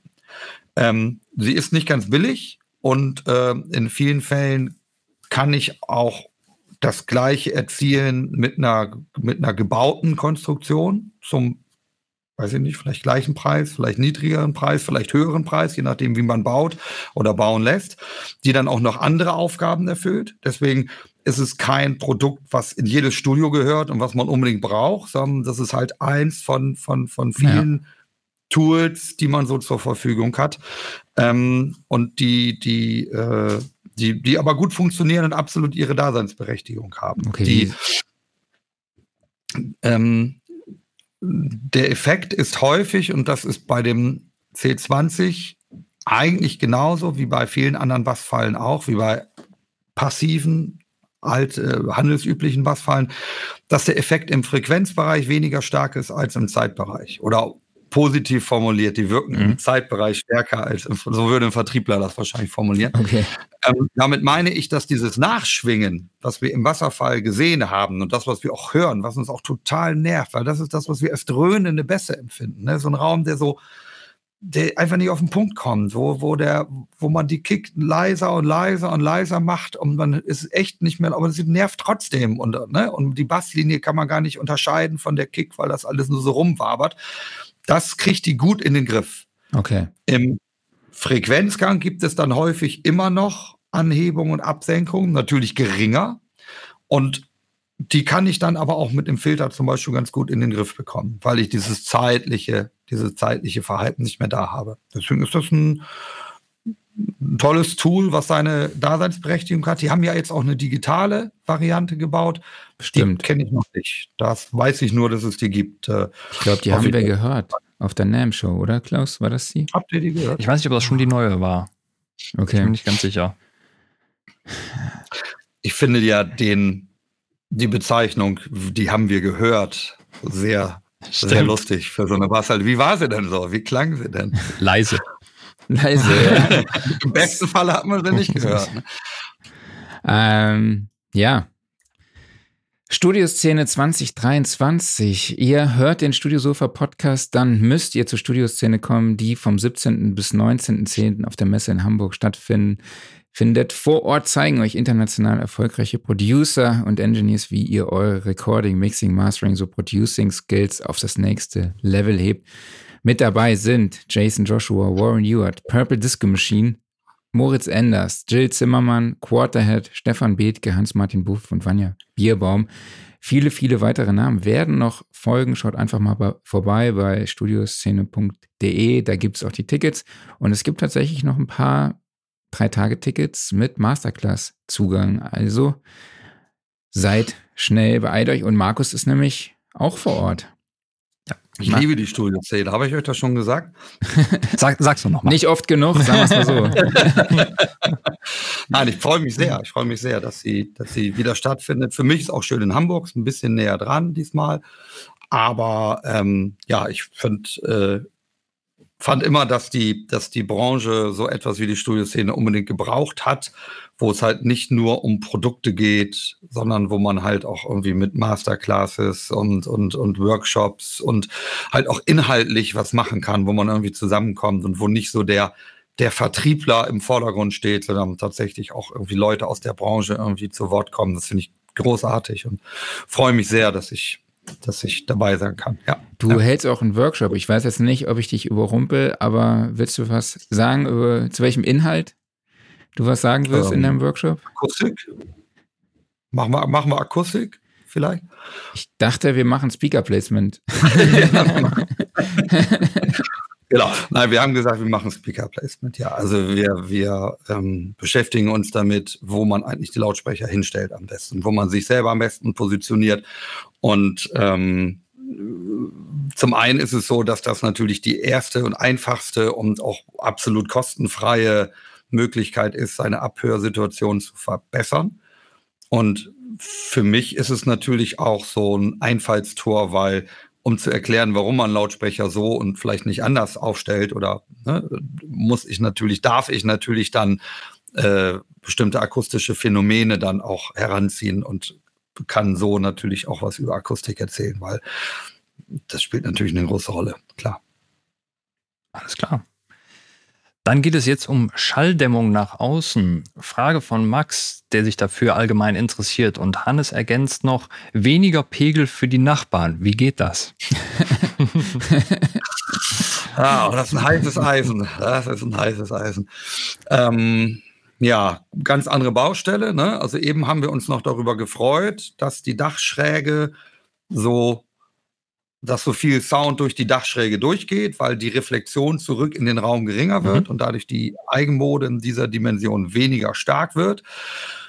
Und die Freude ist aber schnell getrübt, wenn dann der Nachbar klingelt und sagt, hey, muss das so, ne? Es ist, kann ich, kann ich so nicht aushalten. Ja, muss. Ähm, was denn? Ja, muss das so? Das ist, ja, muss. Tür wieder zu. ja, muss, ja. Okay. Cool, dann nächste Frage. Ja. ähm, also äh, grundsätzlich ist es so, dass wir, wenn wir eine hohe Schalldämmung nach außen erreichen wollen, gibt es bestimmte Prinzipien, bestimmte Konzepte, an die man verfolgen sollte. Das erste Konzept wäre das, dass man jede Schale möglichst schließen sollte. Damit meine ich, stellen wir uns vor, wir haben eine Betonwand, die ist einen Meter dick, weil man irgendwie in einem Bunker ist, total geile Schalldämmung, super, und haben dann aber eine Tür da drin, eine Tür steht offen, dann hört man im Gang jedes Wort, jeden ja. Gitarrenakkord, wie auch immer. Das heißt, es nutzt mir meine, meine, die Schalldämmung meiner Wand nichts, solange nicht das schwächste Glied in der Kette ähm, auch, auch verbessert wurde und auf noch einem besseren Niveau ist. Ähm, das wäre das Erste. Und äh, darüber, wenn man darüber nachdenkt, kommt man zum Beispiel schnell dazu, dass man, es ist ja eigentlich auch trivial, aber ne, dass man Fenster in den Griff bekommen muss, dass man ähm, äh, manchmal auch auf der Suche ist nach irgendwelchen Lüftungsschächten, die vom Vorbesitzer oder Vormieter einfach nur mit der Gipskartonplatte so zugemacht wurden und so, dass man halt, dass es gut aussieht oder so. Also das wäre so die, die der erste Weg.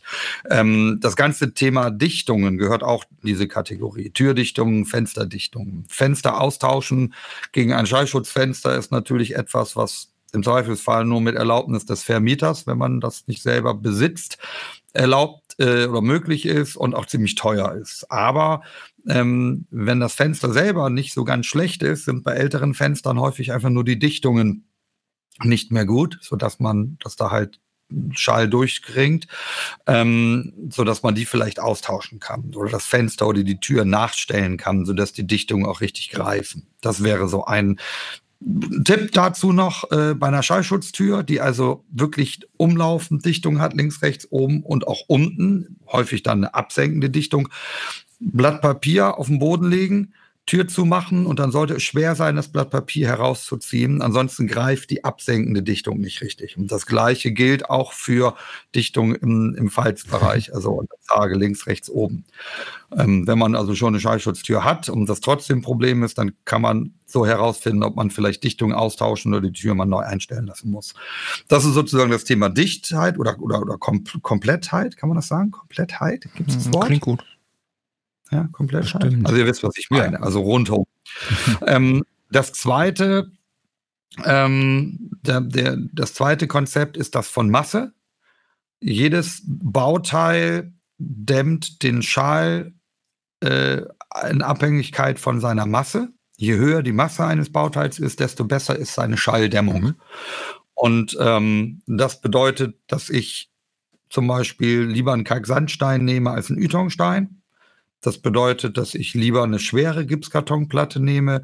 Das bedeutet, dass ich lieber eine dicke äh, Vollglasscheibe äh, nehme als eine Thermopenscheibe oder wie die heute heißen, weiß ich nicht, die halt aus sehr dünnen Glasscheiben mit mhm. äh, Luft dazwischen besteht. Die funktionieren da nicht so gut, selbst wenn dann Gas drin ist. Das mhm. kann die Schalldämmung ein bisschen verbessern, aber es sind nur ein paar dB. Also Masse ist das zweite Prinzip. Da gibt es zum Beispiel, wenn man das die erste und die zweite Sache kombiniert, den Fall, dass man sagt, ich habe eigentlich eine gemauerte Wand, das ist ganz cool, aber ich habe eine Tür dazwischen, die ist nicht so gut. Ähm, ich kann einfach versuchen, meine Tür aufzudoppeln. Also ich kann einfach auf mein Türblatt tatsächlich sind ja oft diese, diese hohlen Türen, mhm. Röhrenspanentüren oder so etwas, kann ich einfach MDF, schön schweres, billiges Holz kaufen und das genau in Türgröße äh, nochmal aufschrauben aufkleben auf mein Türblatt. Und vielleicht mache ich das dann so, dass ich an der Zage eben noch so einen kleinen Anschlag bastel mit einer, mit einer neuen Dichtung. Dann habe ich neben der Türdichtung, die es schon gibt, noch eine zweite Türdichtung geschaffen. So etwas. Ist oft sehr sinnvoll. Man muss ein bisschen darauf achten, dass die Türbeschläge, also die Scharniere mit dieser höheren Last dann auch klarkommen. Wenn es eine billige Baumarkttür war, wird das vielleicht schwierig. Aber ansonsten ist das akustisch auch, kann das ein guter Weg sein, um diese eine Schwachstelle Tür in den Griff zu bekommen. Okay. Und der dritte, der dritte Teil zum Erfolg ist eine Körperschallisolierung. Also, dass ich, äh, wir unterscheiden ja zwischen einer Luftschallübertragung und einer Körperschallübertragung. Luftschallübertragung heißt, ich, dass die Schallquelle die Luft anregt, in der sie sich befindet und der Schallempfänger äh, dann sich in der gleichen Luft befindet und das über den, diesen Luftschallübertragungsweg hört. Ähm, wenn ich einen Gegenstand, also ein Hindernis dazwischen habe, dann äh, habe ich sozusagen auf der einen Schall, auf der einen Seite der Wand auf, sagen wir mal, auf der Proberaumseite der Wand wird die Wand angeregt von der auftreffenden Schallwelle der Luft, wird also zum Schwingen angeregt. Die Wand schwingt ein bisschen und gibt das auf der danebenliegenden, also sagen wir mal auf der Yogalehrerin-Seite äh, der Wand, äh, diese Schwingung wieder ab und dann wird es wieder Luftschall und die Yogalehrerin ist, wird also gestört von dem, von der Death Metal Band nebenan im Proberaum. Das wäre noch so eigentlich so ein Luftschallübertragungsweg. Und dann gibt's aber auch noch den Fall, dass wenn diese Wand zwischen diesen beiden Räumen einmal zum Schwingen angeregt wird, sich innerhalb der Wand der Schall ausbreiten kann. Also nach links und rechts und nach oben und unten. Und äh, das nennt man dann Körperschallübertragung. Mhm. Und die Körperschallübertragung ist dadurch gekennzeichnet, dass in den meisten Materialien ähm, der Schall sich sehr viel schneller und leichter ausbreitet als in Luft. Leider. Das ist so der Fall, mehr Familienhaus, wenn man unten im Keller an ein Heizungsrohr kloppt, dann hört man das auch im siebten Stock, wahrscheinlich genauso wie im fünften Stock, weil in dem Heizungsrohr ähm, der Körperschall eben sehr gut äh, geleitet wird. Also die Körperschallleitung ist sehr hoch, deswegen ist die Körperschalltrennung in dem Bereich leider gering. Und das ist etwas, was mir dann den, den, den Schallschutz zerstören kann, wenn ich jetzt meiner Yogalehrerin im benachbarten Raum zum Beispiel eine Vorsatzschale spendiere. Ich sage, es ist kein Problem, ich mache hier vor der Wand zum Proberaum eine, eine, eine schön schwere Vorsatzschale, dreimal beplankt mit einer schweren Gipskartonplatte oder so. Ähm, dann kommt da weniger durch, dann wird das viel leiser werden, aber ähm, dann kann das funktionieren. Wenn aber die Körperschallübertragung über die Trennwand, zum Beispiel an eine sogenannte flankierende Wand, also gemeinsame Außenwand oder Fußboden oder Decke, so hoch ist, dann wird dann der Schall im Empfangsraum halt eben von diesen anderen Körpern abgestrahlt. Mhm. Damit kann ich an der vermeintlichen Schwachstelle, die direkte Trennwand, tun, was ich will. Irgendwann verbessere ich die Schallübertragung und nicht mehr. Das sind so die drei Prinzipien. Also eine dichte, eine komplette Schale haben, ähm, die dicht ist, äh, möglichst hohe Massen verwenden und eine möglichst hohe Körperschalltrennung okay. äh, bekommen. Das sind die drei Prinzipien. Und wenn ich das zusammenrechne, wenn ich da mir überlege, was wäre ein Prinzip, bei dem ich diese drei Dinge komplett habe, dann ist das so eine Raum-in-Raum-Konstruktion. Mhm. Neue Wände, neuen ja. Fußboden, neue Decke, nach innen rein gebaut, alles über Körperschallager, dass es keine kraftschlüssige Verbindung von der Innenschale zur Bestandsschale gibt. Dann habe ich richtig, richtig hohe Schalldämmwerte, die ich erreichen kann. Aber ich brauche auch ein prall gefülltes Bankkonto, weil das ist leider einfach teuer. Das ja. ist etwas, was eine richtige Baumaßnahme ist. Und es macht überhaupt keinen Sinn, da so ein bisschen was zu machen und so mal anzufangen und gucken, wie weit man kommt. Das würde ich, würde ich immer empfehlen, da dann ein paar Euro in eine Beratung zu investieren, weil das Risiko extrem hoch ist, dass man da dann hinterher Geld ausgibt und dass es nichts oder nur sehr wenig gebracht hat. Ja, vielleicht hast du eine kurze Antwort noch auf Heikos Fragen. ähm, wie sieht es denn bei, mit der Schalldämmung aus bei Bohrungen, also bei Kabeldurchbrüchen beispielsweise oder halt auch bei Lüftungskanälen? Ja, Kabeldurchbrüche sind nicht so schwierig, weil durch das Kabel selber nicht viel übertragen wird, weil das so, so nicht, nicht starr genug ist. Da muss ich eigentlich nur Dichtigkeit beachten. Das mhm. heißt, ich, ich mache ein Loch, stecke das Kabel da durch und den Zwischenraum zwischen dem Kabel und dem Loch in der Wand muss ich hinterher wieder abdichten. Mhm. Das mache ich dann zum Beispiel, indem ich das dauerelastisch, also mit Silikon, alles voll gieße. So, das funktioniert gut. Wenn ich zweischalige Konstruktionen habe, also ein Loch, sagen wir mal, in der Bestandswand, einer gemauerten und eine Vorsatzschale innen drin, dann kann ich noch so weit gehen, dass ich diese Kabeldurchführung durch die erste und durch die zweite Wand nicht gegenüberliegend mache. Also dass es nicht in einem Rutsch durchgeht, sondern erst durch die eine Wand, dann zwischen den Wänden Meter nach links oder rechts oder oben oder unten und dann auf der Innenseite woanders durch. Dann liegen diese Leckstellen nicht direkt hintereinander. Es in vielen Fällen nicht notwendig, ist aber auch nicht viel mehr Arbeit, kann man machen. Mhm. Das ist nicht schwierig. Bei Lüftung ist eine kurze Antwort schwierig, mhm. weil ähm, ich da ein prinzipielles Problem habe. Ich möchte ja in der Regel eine leise Lüftung haben. Ich möchte also eine Lüftung haben, die nicht irre starke Störgeräusche selber verursacht. Im Aufnahmeraum auf gar keinen Fall. Und auch in der Regie nervt das natürlich, wenn ich immer so einen pfeifenden Lüfter an der Ecke habe. Deswegen brauche ich, damit ich das nicht habe, niedrige Strömungsgeschwindigkeiten. Niedrige Strömungsgeschwindigkeiten heißt bei gegebener Luftmenge, es will ein, zwei, drei, fünf Leute genug Luft zum Atmen haben, bedeutet eine niedrige Strömungsgeschwindigkeit einen großen Querschnitt. Ich mache also ein großes Loch in meine Schallschutzschale. Und damit habe ich natürlich eine großes, ein großes Leck in meiner Schallschutzschale und dementsprechend deren Wirkung reduziert. Das kann ich nur so machen, indem ich Schalldämpfer verwende. Am besten vor und nach dem Durchstoß durch die Wand und diese Schalldämpfer selber wieder einkaste, sodass sagen wir mal, der Schall, der durch das Loch geht und dann bevor er in den Schalldämpfer gerät, nicht dann schon den Aufnahmeraum erreicht. Das ist nicht einfach und das äh, muss man auch gut planen.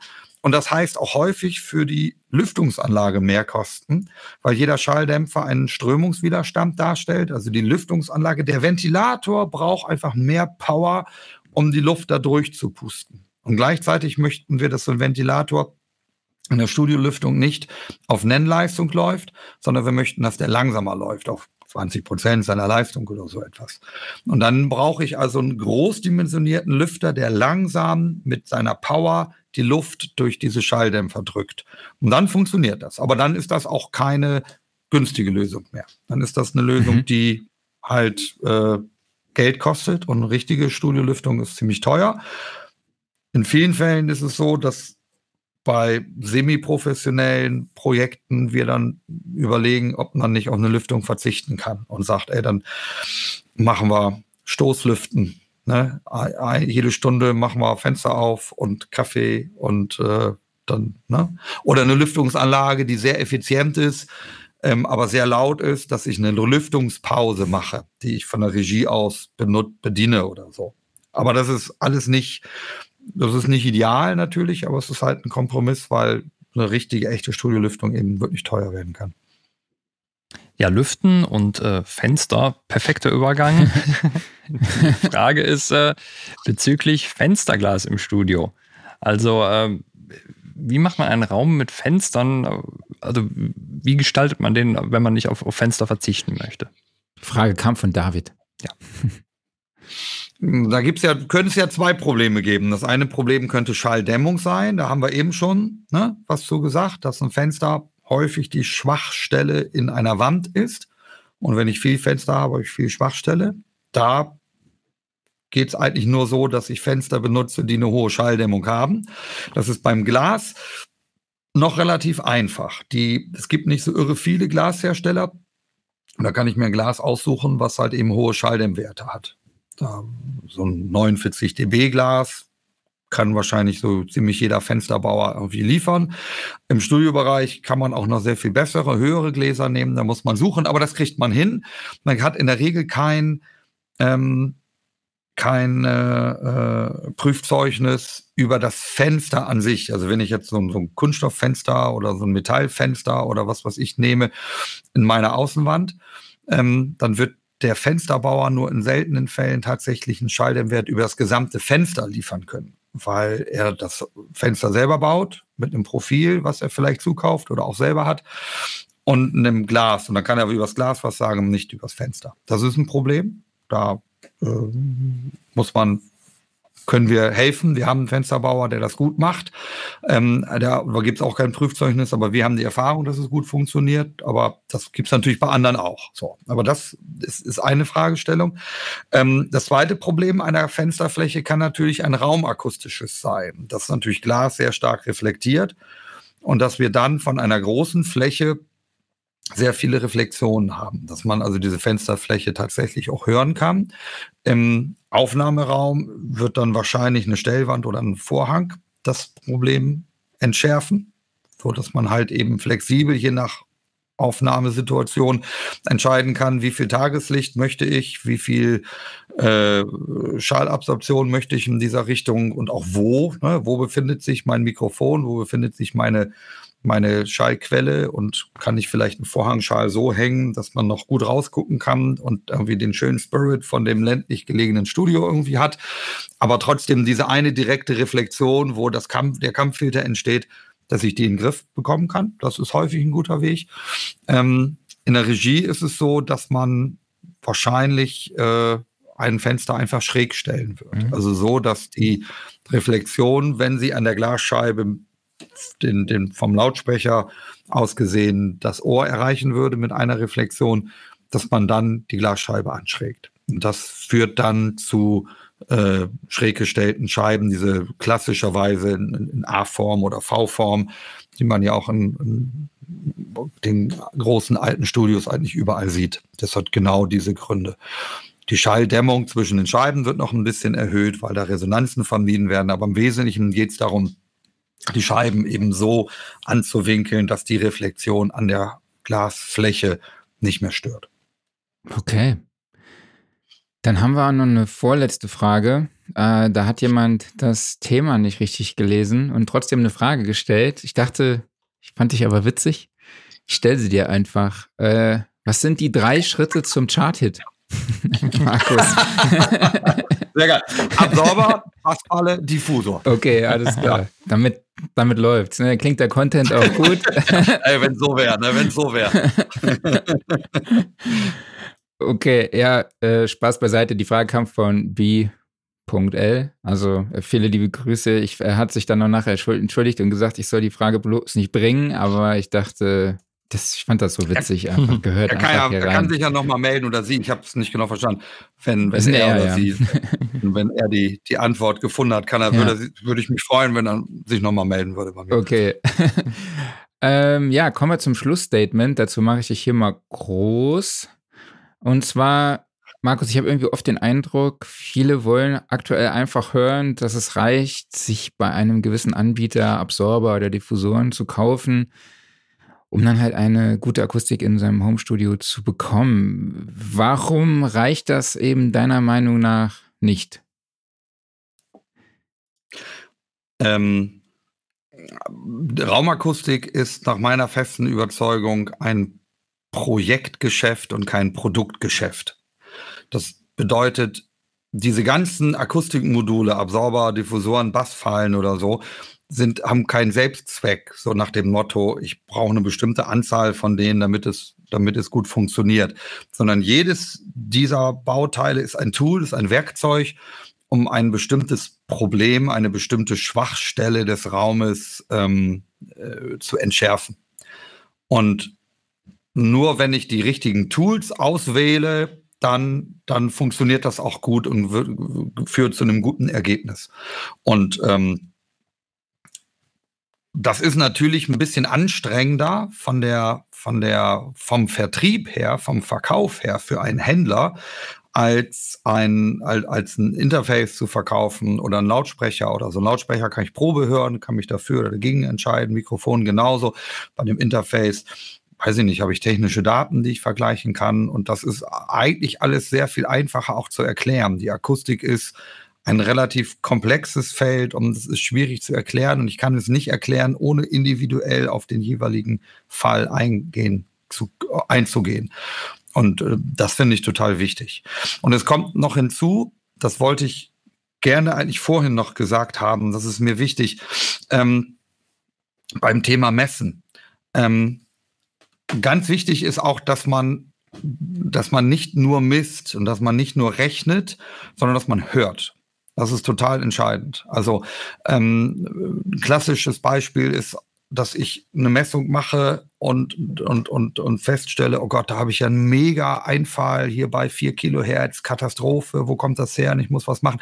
Ich höre den, der ist aber vielleicht so schmalbandig, dass ich den gar nicht höre und wenn ich mein Mikrofon um zwei Zentimeter verschiebe, ist er verschwunden. Das wäre ein klassischer Fall.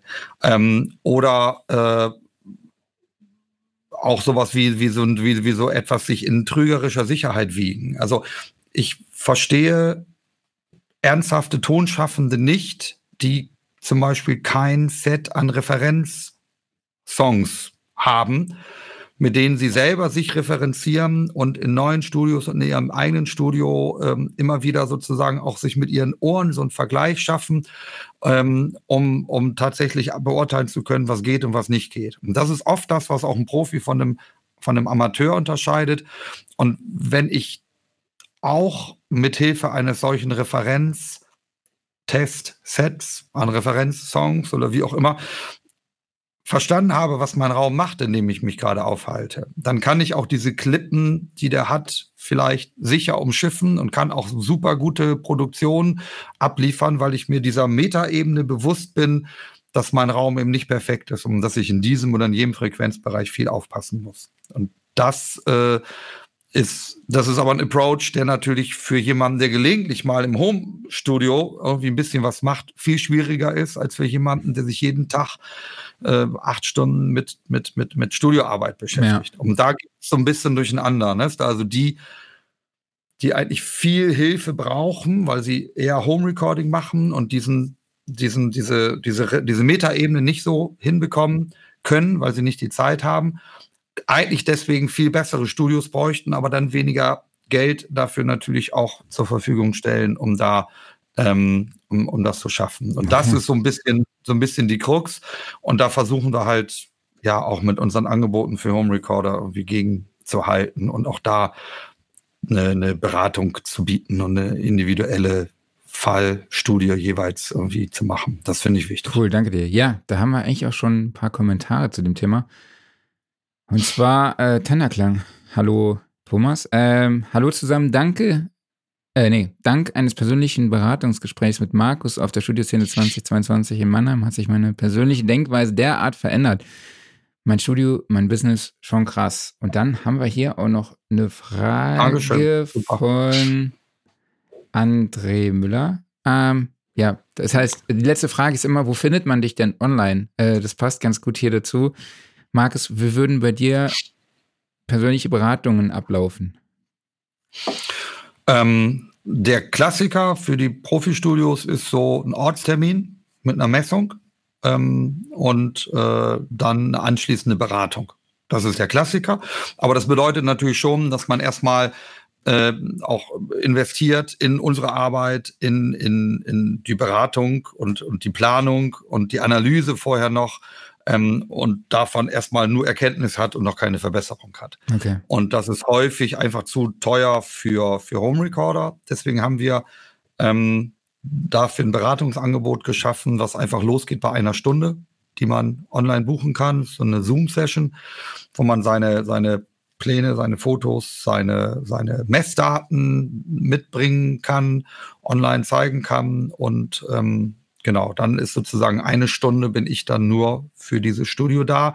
Und da muss man ehrlicherweise sagen, kann man nicht jede Frage und jede Planung dann online machen, aber man hat zumindest eine vernünftige Marschrichtung und man kann je nachdem, wie weit das Studio ist, die Grundsteine legen, dass es in die richtige Richtung mhm. geht oder wenn es schon existiert, die, die, die vielleicht auch oft beruhigen, habe ich auch schon häufig gehabt, Mensch, es ist doch alles, es ist doch, es funktioniert, ne? So hast noch da und da eine Baustelle, aber es ist keine Vollkatastrophe, ist auch was, was man gerne hört natürlich als Kunde. ja.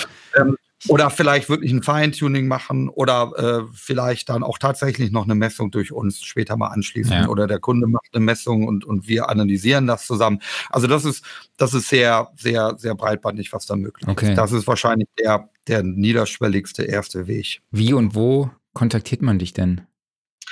All diese Produkte, die Beratungsprodukte oder auch die, die äh, physikalischen Produkte unter mbakustik.de. Da findet man alles. Okay. Ja, Markus, vielen, vielen lieben Dank, dass du dir so lange und ja. intensiv Zeit für uns genommen hast. Also es war ja wirklich äh, sehr ausführlich. Ich fand es extrem spannend und ähm, ich bin jetzt auch beruhigt tatsächlich, dass meine Messung gar nicht so schlecht aussieht. Ja, ich komme dann nochmal auf dich Bitte zu und frage dich, äh, äh, was ich brauche, um noch die Dellen da auszugleichen. Ja, und, genau. Und guck dir nicht jede Delle so kritisch an. nee, mach ich nicht. Alles gut, alles gut. Ja, dann nochmal vielen, vielen lieben Dank und wir sehen uns ja dann spätestens bei der Studioszene. Genau. Genau. Ja, ich freue mich. Ja, vielen ja. Dank, dass ich hier sein konnte. Hat mir viel Spaß gemacht. Super. Super. Vielen Dank, dir, ja. Markus. Dann mach's gut, ja? ja. Mach's gut. Tschüss, ihr Tschüss. Ciao. Ja, super Typ. Ja, absolut. Kommt alle zur Studioszene, lernt den Markus kennen. Super Typ. ja, ich bin auch echt ihm sehr dankbar. Er ist ein treuer Unterstützer der Studioszene. Ähm, weiß ich sehr, sehr zu schätzen, definitiv. Ja. So. Wir sind live auf dem Guitar Summit. Mhm. Das heißt nämlich der Guitar Summit, Leute, nicht die Guitar Summit, weil der Summit heißt der Gipfel. Und äh, viele denken, glaube ich, weil es die Gitarre heißt, es wäre die Guitar Summit. Aber nein, das heißt der Guitar Summit. Nur mal, mal ganz kurz hier so äh, wie sagt man, den Klugscheißer raushängen zu lassen. Ja. Aber der Guitar Summit findet vom 22. bis 24. September im Rosengarten in Mannheim statt. Wir sind live vor Ort mit einer Bühne, werden auch zwei bis dreimal am Tag regelmäßig streamen, unsere Studiosofa-Gespräche. Äh, mit zu Gast, also zu Gast sind auf unserem Studiosofa beispielsweise Waldemar Vogel, mit dem sprechen wir über Amp-Mikrofonierung. Dann Christian Kohle, ist dabei. Mit ihm sprechen wir dann natürlich darüber, wie man äh, Metal Sounds im Home Studio generiert. Und ja, mit dabei sind auch Michael Herberger, Max Power, mit dem sprechen wir über Live-Band-Recording. Jan Kalt, äh, mit ihm sagen wir, was braucht man eigentlich wirklich an Home-Recording-Setups? Und mit Markus Born nehmen wir eine Akustikgitarre vor Ort auf. Und er zeigt uns, wie unterschiedlich dann verschiedene Mikrofonpositionen an der Akustikgitarre klingen. Also es wird eine runde Sache. Zwei bis drei Slots sind noch frei, die müssen wir noch füllen. Mhm. Aber es wird spannend. Ja. Weitere Infos dazu findet ihr natürlich unter soundrecording.de oder guitarsummit.de. Und ich habe ja schon die beiden erwähnt. Max Power und Waldemar Vogel machen auch eine Dreitages-Masterclass, wo sie euch zeigen, wie man im Proberaum vernünftig eine Band per Live-Recording aufnimmt. Infos dazu findet ihr unter gitarsummit.de slash record your band und da freue ich mich echt besonders drauf, wenn ihr nämlich, nämlich eine Band aus dem Saarland, nämlich Bloom, also den Künstler Bloom mit seiner Band ist am Start, eine Indie-Rock-Band und die werden dann an einem Tag quasi aufgenommen. Nehmen zwei Songs auf und dann an Tag zwei und drei geht es darum, die Songs auszuproduzieren. Also wir machen Overdubs, sowohl was Vocals angeht, aber auch Gitarren-Overdubs, vielleicht auch Percussions. Und der dritte Tag ist dann quasi äh, Mastering oder beziehungsweise Mixing und Finalisierung. Also wie gesagt, alle Infos dazu findet ihr unter guitarsummit.de slash recordyourband und record your band, sorry, heißt das natürlich. Alles fein. Ich sage immer noch record your band, das hat sich einfach so eingebrannt. Ähm, genau. Machen wir weiter. Was haben wir noch im Programm heute? Wir wollten ja eigentlich fünf Minuten pro Frage machen. Ja, aber du kannst vergessen. Es sind dann irgendwie 20 Minuten pro Frage geworden. Mhm, genau. Ähm, in unserer WhatsApp-Gruppe ging es wieder ab. Viele Fragen kamen rein. Danke an euch. Aber es, der Glenn von Live After SAE, viele liebe Grüße, hat geschrieben, dass ein Studiomitmieter in Gelsenkirchen gesucht wird. Also ein Freund von ihm, ein Kollege Sascha Pammann, sucht zum 1.9. einen neuen Mitmieter in seinem Tonstudio. Spezialisiert, spezialisiert sind die Räumlichkeiten auf Rock, Metal das Wichtigste in Kürze, insgesamt 50 Quadratmeter, äh, 20 Quadratmeter Aufnahmeraum, 30 Quadratmeter Regie, 24-7 nutzbar, Parkplätze, Internet, es gibt auch Toiletten. 200 Euro monatlich inklusive Strom. Ähm, das Ganze find, befindet sich im alten Hochbunker mitten in Gelsenkirchen.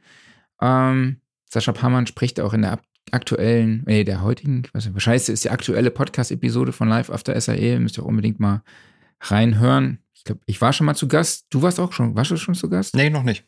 Ja, dann ist das jetzt eine offizielle Bewerbung. Klaus, wäre da auch gerne mal dabei.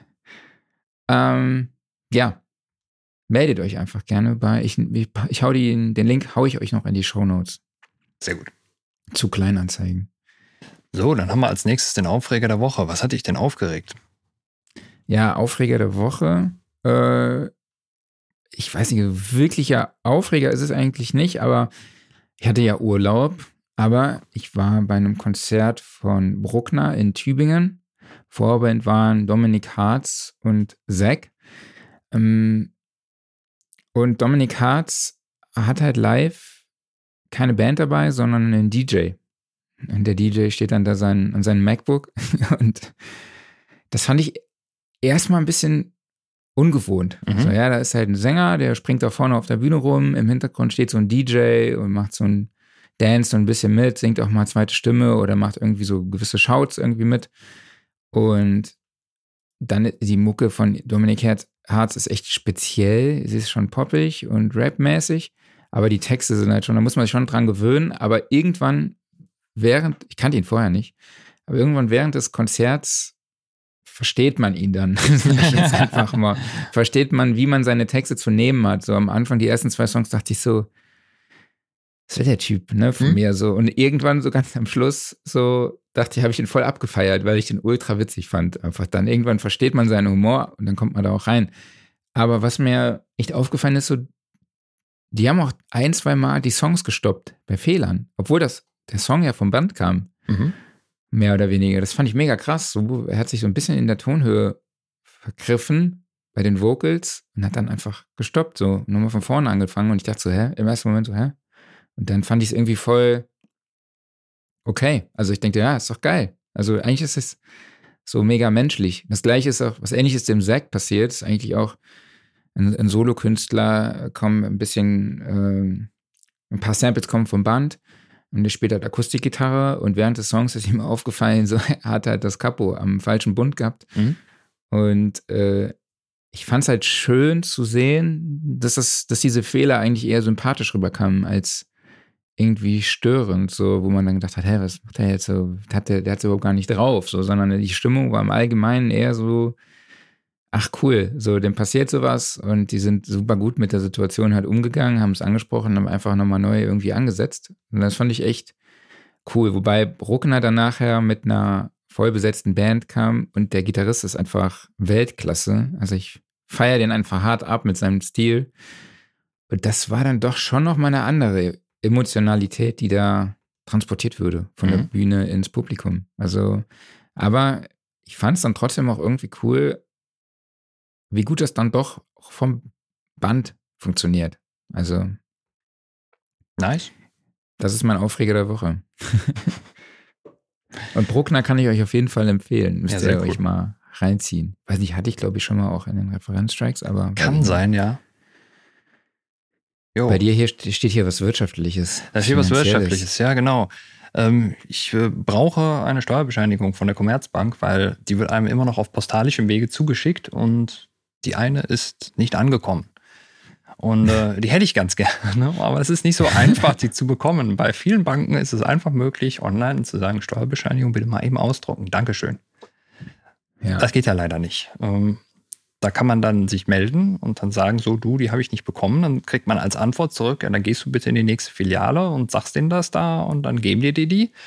Und ich habe dann einfach mal da so nachgehakt, gesagt, so ja, kann man das nicht einfach so per also ihr schickt mir die zu, ich habe es ja halt nicht bekommen, ne? Wir schickt die ja sonst auch raus.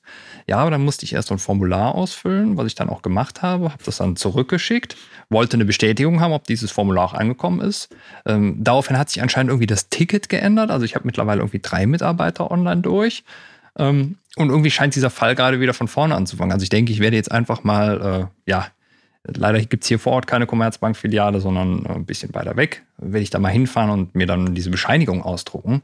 Aber es ist schon merkwürdig, dass so eine große Bank, äh, also ich kann mir nicht anders erklären, dass das irgendeinen gesetzlichen Hintergrund hat, aber wo ich jetzt nicht weiß, was die Commerzbank von anderen Banken unterscheidet. Weil das muss ja irgendwie einfacher sein. Ne? Oder man könnte auch einfach sagen, so, ja, ihr könnt mir auch einfach ein PDF zuschicken per Mail. Vielleicht muss ich es anfordern kann es nicht direkt ausdrucken, aber es ist sehr merkwürdig. Alles Bürokratie. Es ist sehr bürokratisch, also das wundert mich. Ich versuche sowas immer zu umgehen irgendwie. Also, ja, ja, ich auch. Also, aber da geht es jetzt gerade nicht anders. Ich hatte bei Kaufland.de einen Tisch bestellt, der kam jetzt irgendwie an. Ist mir bei nach dem Aufbau aufgefallen, dass da eine kleine Macke ist. Mhm. Ich habe gesagt, ey Leute, ich habe keinen Bock, den zurückzuschicken.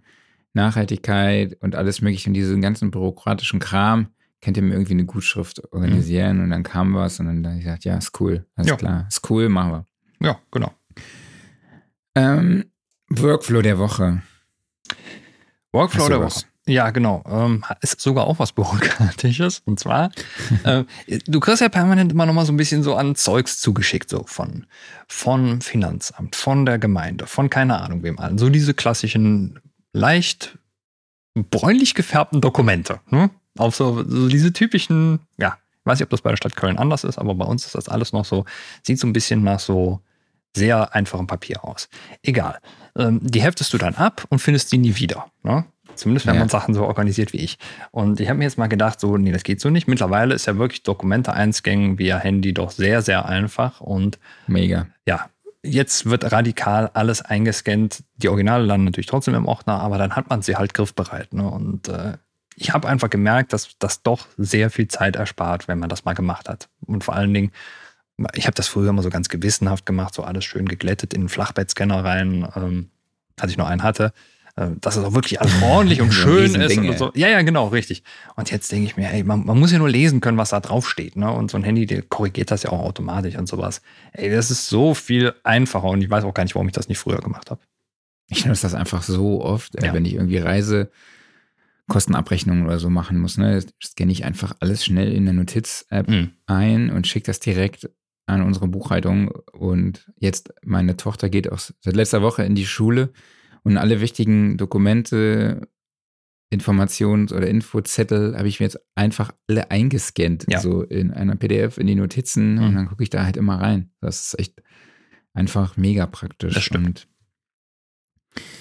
ja, mein Workflow der Woche, ich glaube, den hatte ich schon mal, ist der Logic Drummer. Mhm. Ich habe die Woche nochmal an einem Song gesessen und wollte mir einfach, brauchte irgendwie so ein, so ein Akustik-Drum-Beat äh, für Singer-Songwriter, Pop-Rock einfach eingestellt und gib ihm. Und es, ist, es funktioniert einfach so gut im Songwriting. Mhm. also ähm, ja, weiter ausführen müssen wir das gar nicht. Ne? Nö, der, der, der kloppt so vor sich hin, ne? den hast du ja schon mal vorgestellt. Kloppt halt. macht halt, was ein Drama so macht. Ja, der kloppt halt. Ne? und genau. Was soll der sonst auch machen, ne? So, dann haben wir noch den Offline-Modus. Ähm, hast du schon Heart of Stone auf Netflix geguckt? Der war ja relativ groß angekündigt vorher. Nee, habe ich noch nicht gemacht. Muss ich mal machen. Ja, kannst du machen. Also verpasst nichts, wenn du nicht guckst. Ist ah, okay. Ne? Also das, das ist so ein Film, der sieht hübsch aus. Also so Effekte und sowas, alles solide. Ist halt so, so ein er möchte gerne Mission Impossible sein, ohne dran zu kommen. Und ja, Gal Gadot als Hauptdarstellerin ist halt sehr sympathisch und cool und ähm, funktioniert so. Die könnte man auch so als so eine Serienfigur ausbauen. Der Plot ist halt echt ein bisschen dämlich. An Matthias Schweighöfer irgendwie so als Techniker, da muss ich mich hart gewöhnen. Ja, das ist schon, äh, fand ich tatsächlich auch im Trailer so ein bisschen so hoch. Ja, genau, habe ich auch gedacht, so hoch. Irgendwie wirkt so ein bisschen wie ein Fremdkörper. Ja, ansonsten es rumst ganz gut daran. Also kann man sich angucken. Ist, ist völlig in Ordnung. Ist halt kein Mission Impossible. Okay. Ja, wir müssen ja noch, ich will ja immer noch Oppenheimer sehen. Also was mir ja, letztes Mal haben wir doch schon über den Film gesprochen und äh, mir war gar nicht mehr bewusst, dass Killian Murphy der Hauptdarsteller ist. Ja, ist, ist ja halt schon mein cool. Lieblingsdarsteller in Peaky Blinders einfach. Ich finde den so unfassbar gut als Schauspieler. Mhm. Deshalb muss ich den unbedingt noch sehen. Ja. Naja. Äh, ja, mein Offline-Modus. Ich hatte ja Urlaub letzte Woche, deshalb gab es ja letzte Woche auch keine Episode, ausnahmsweise.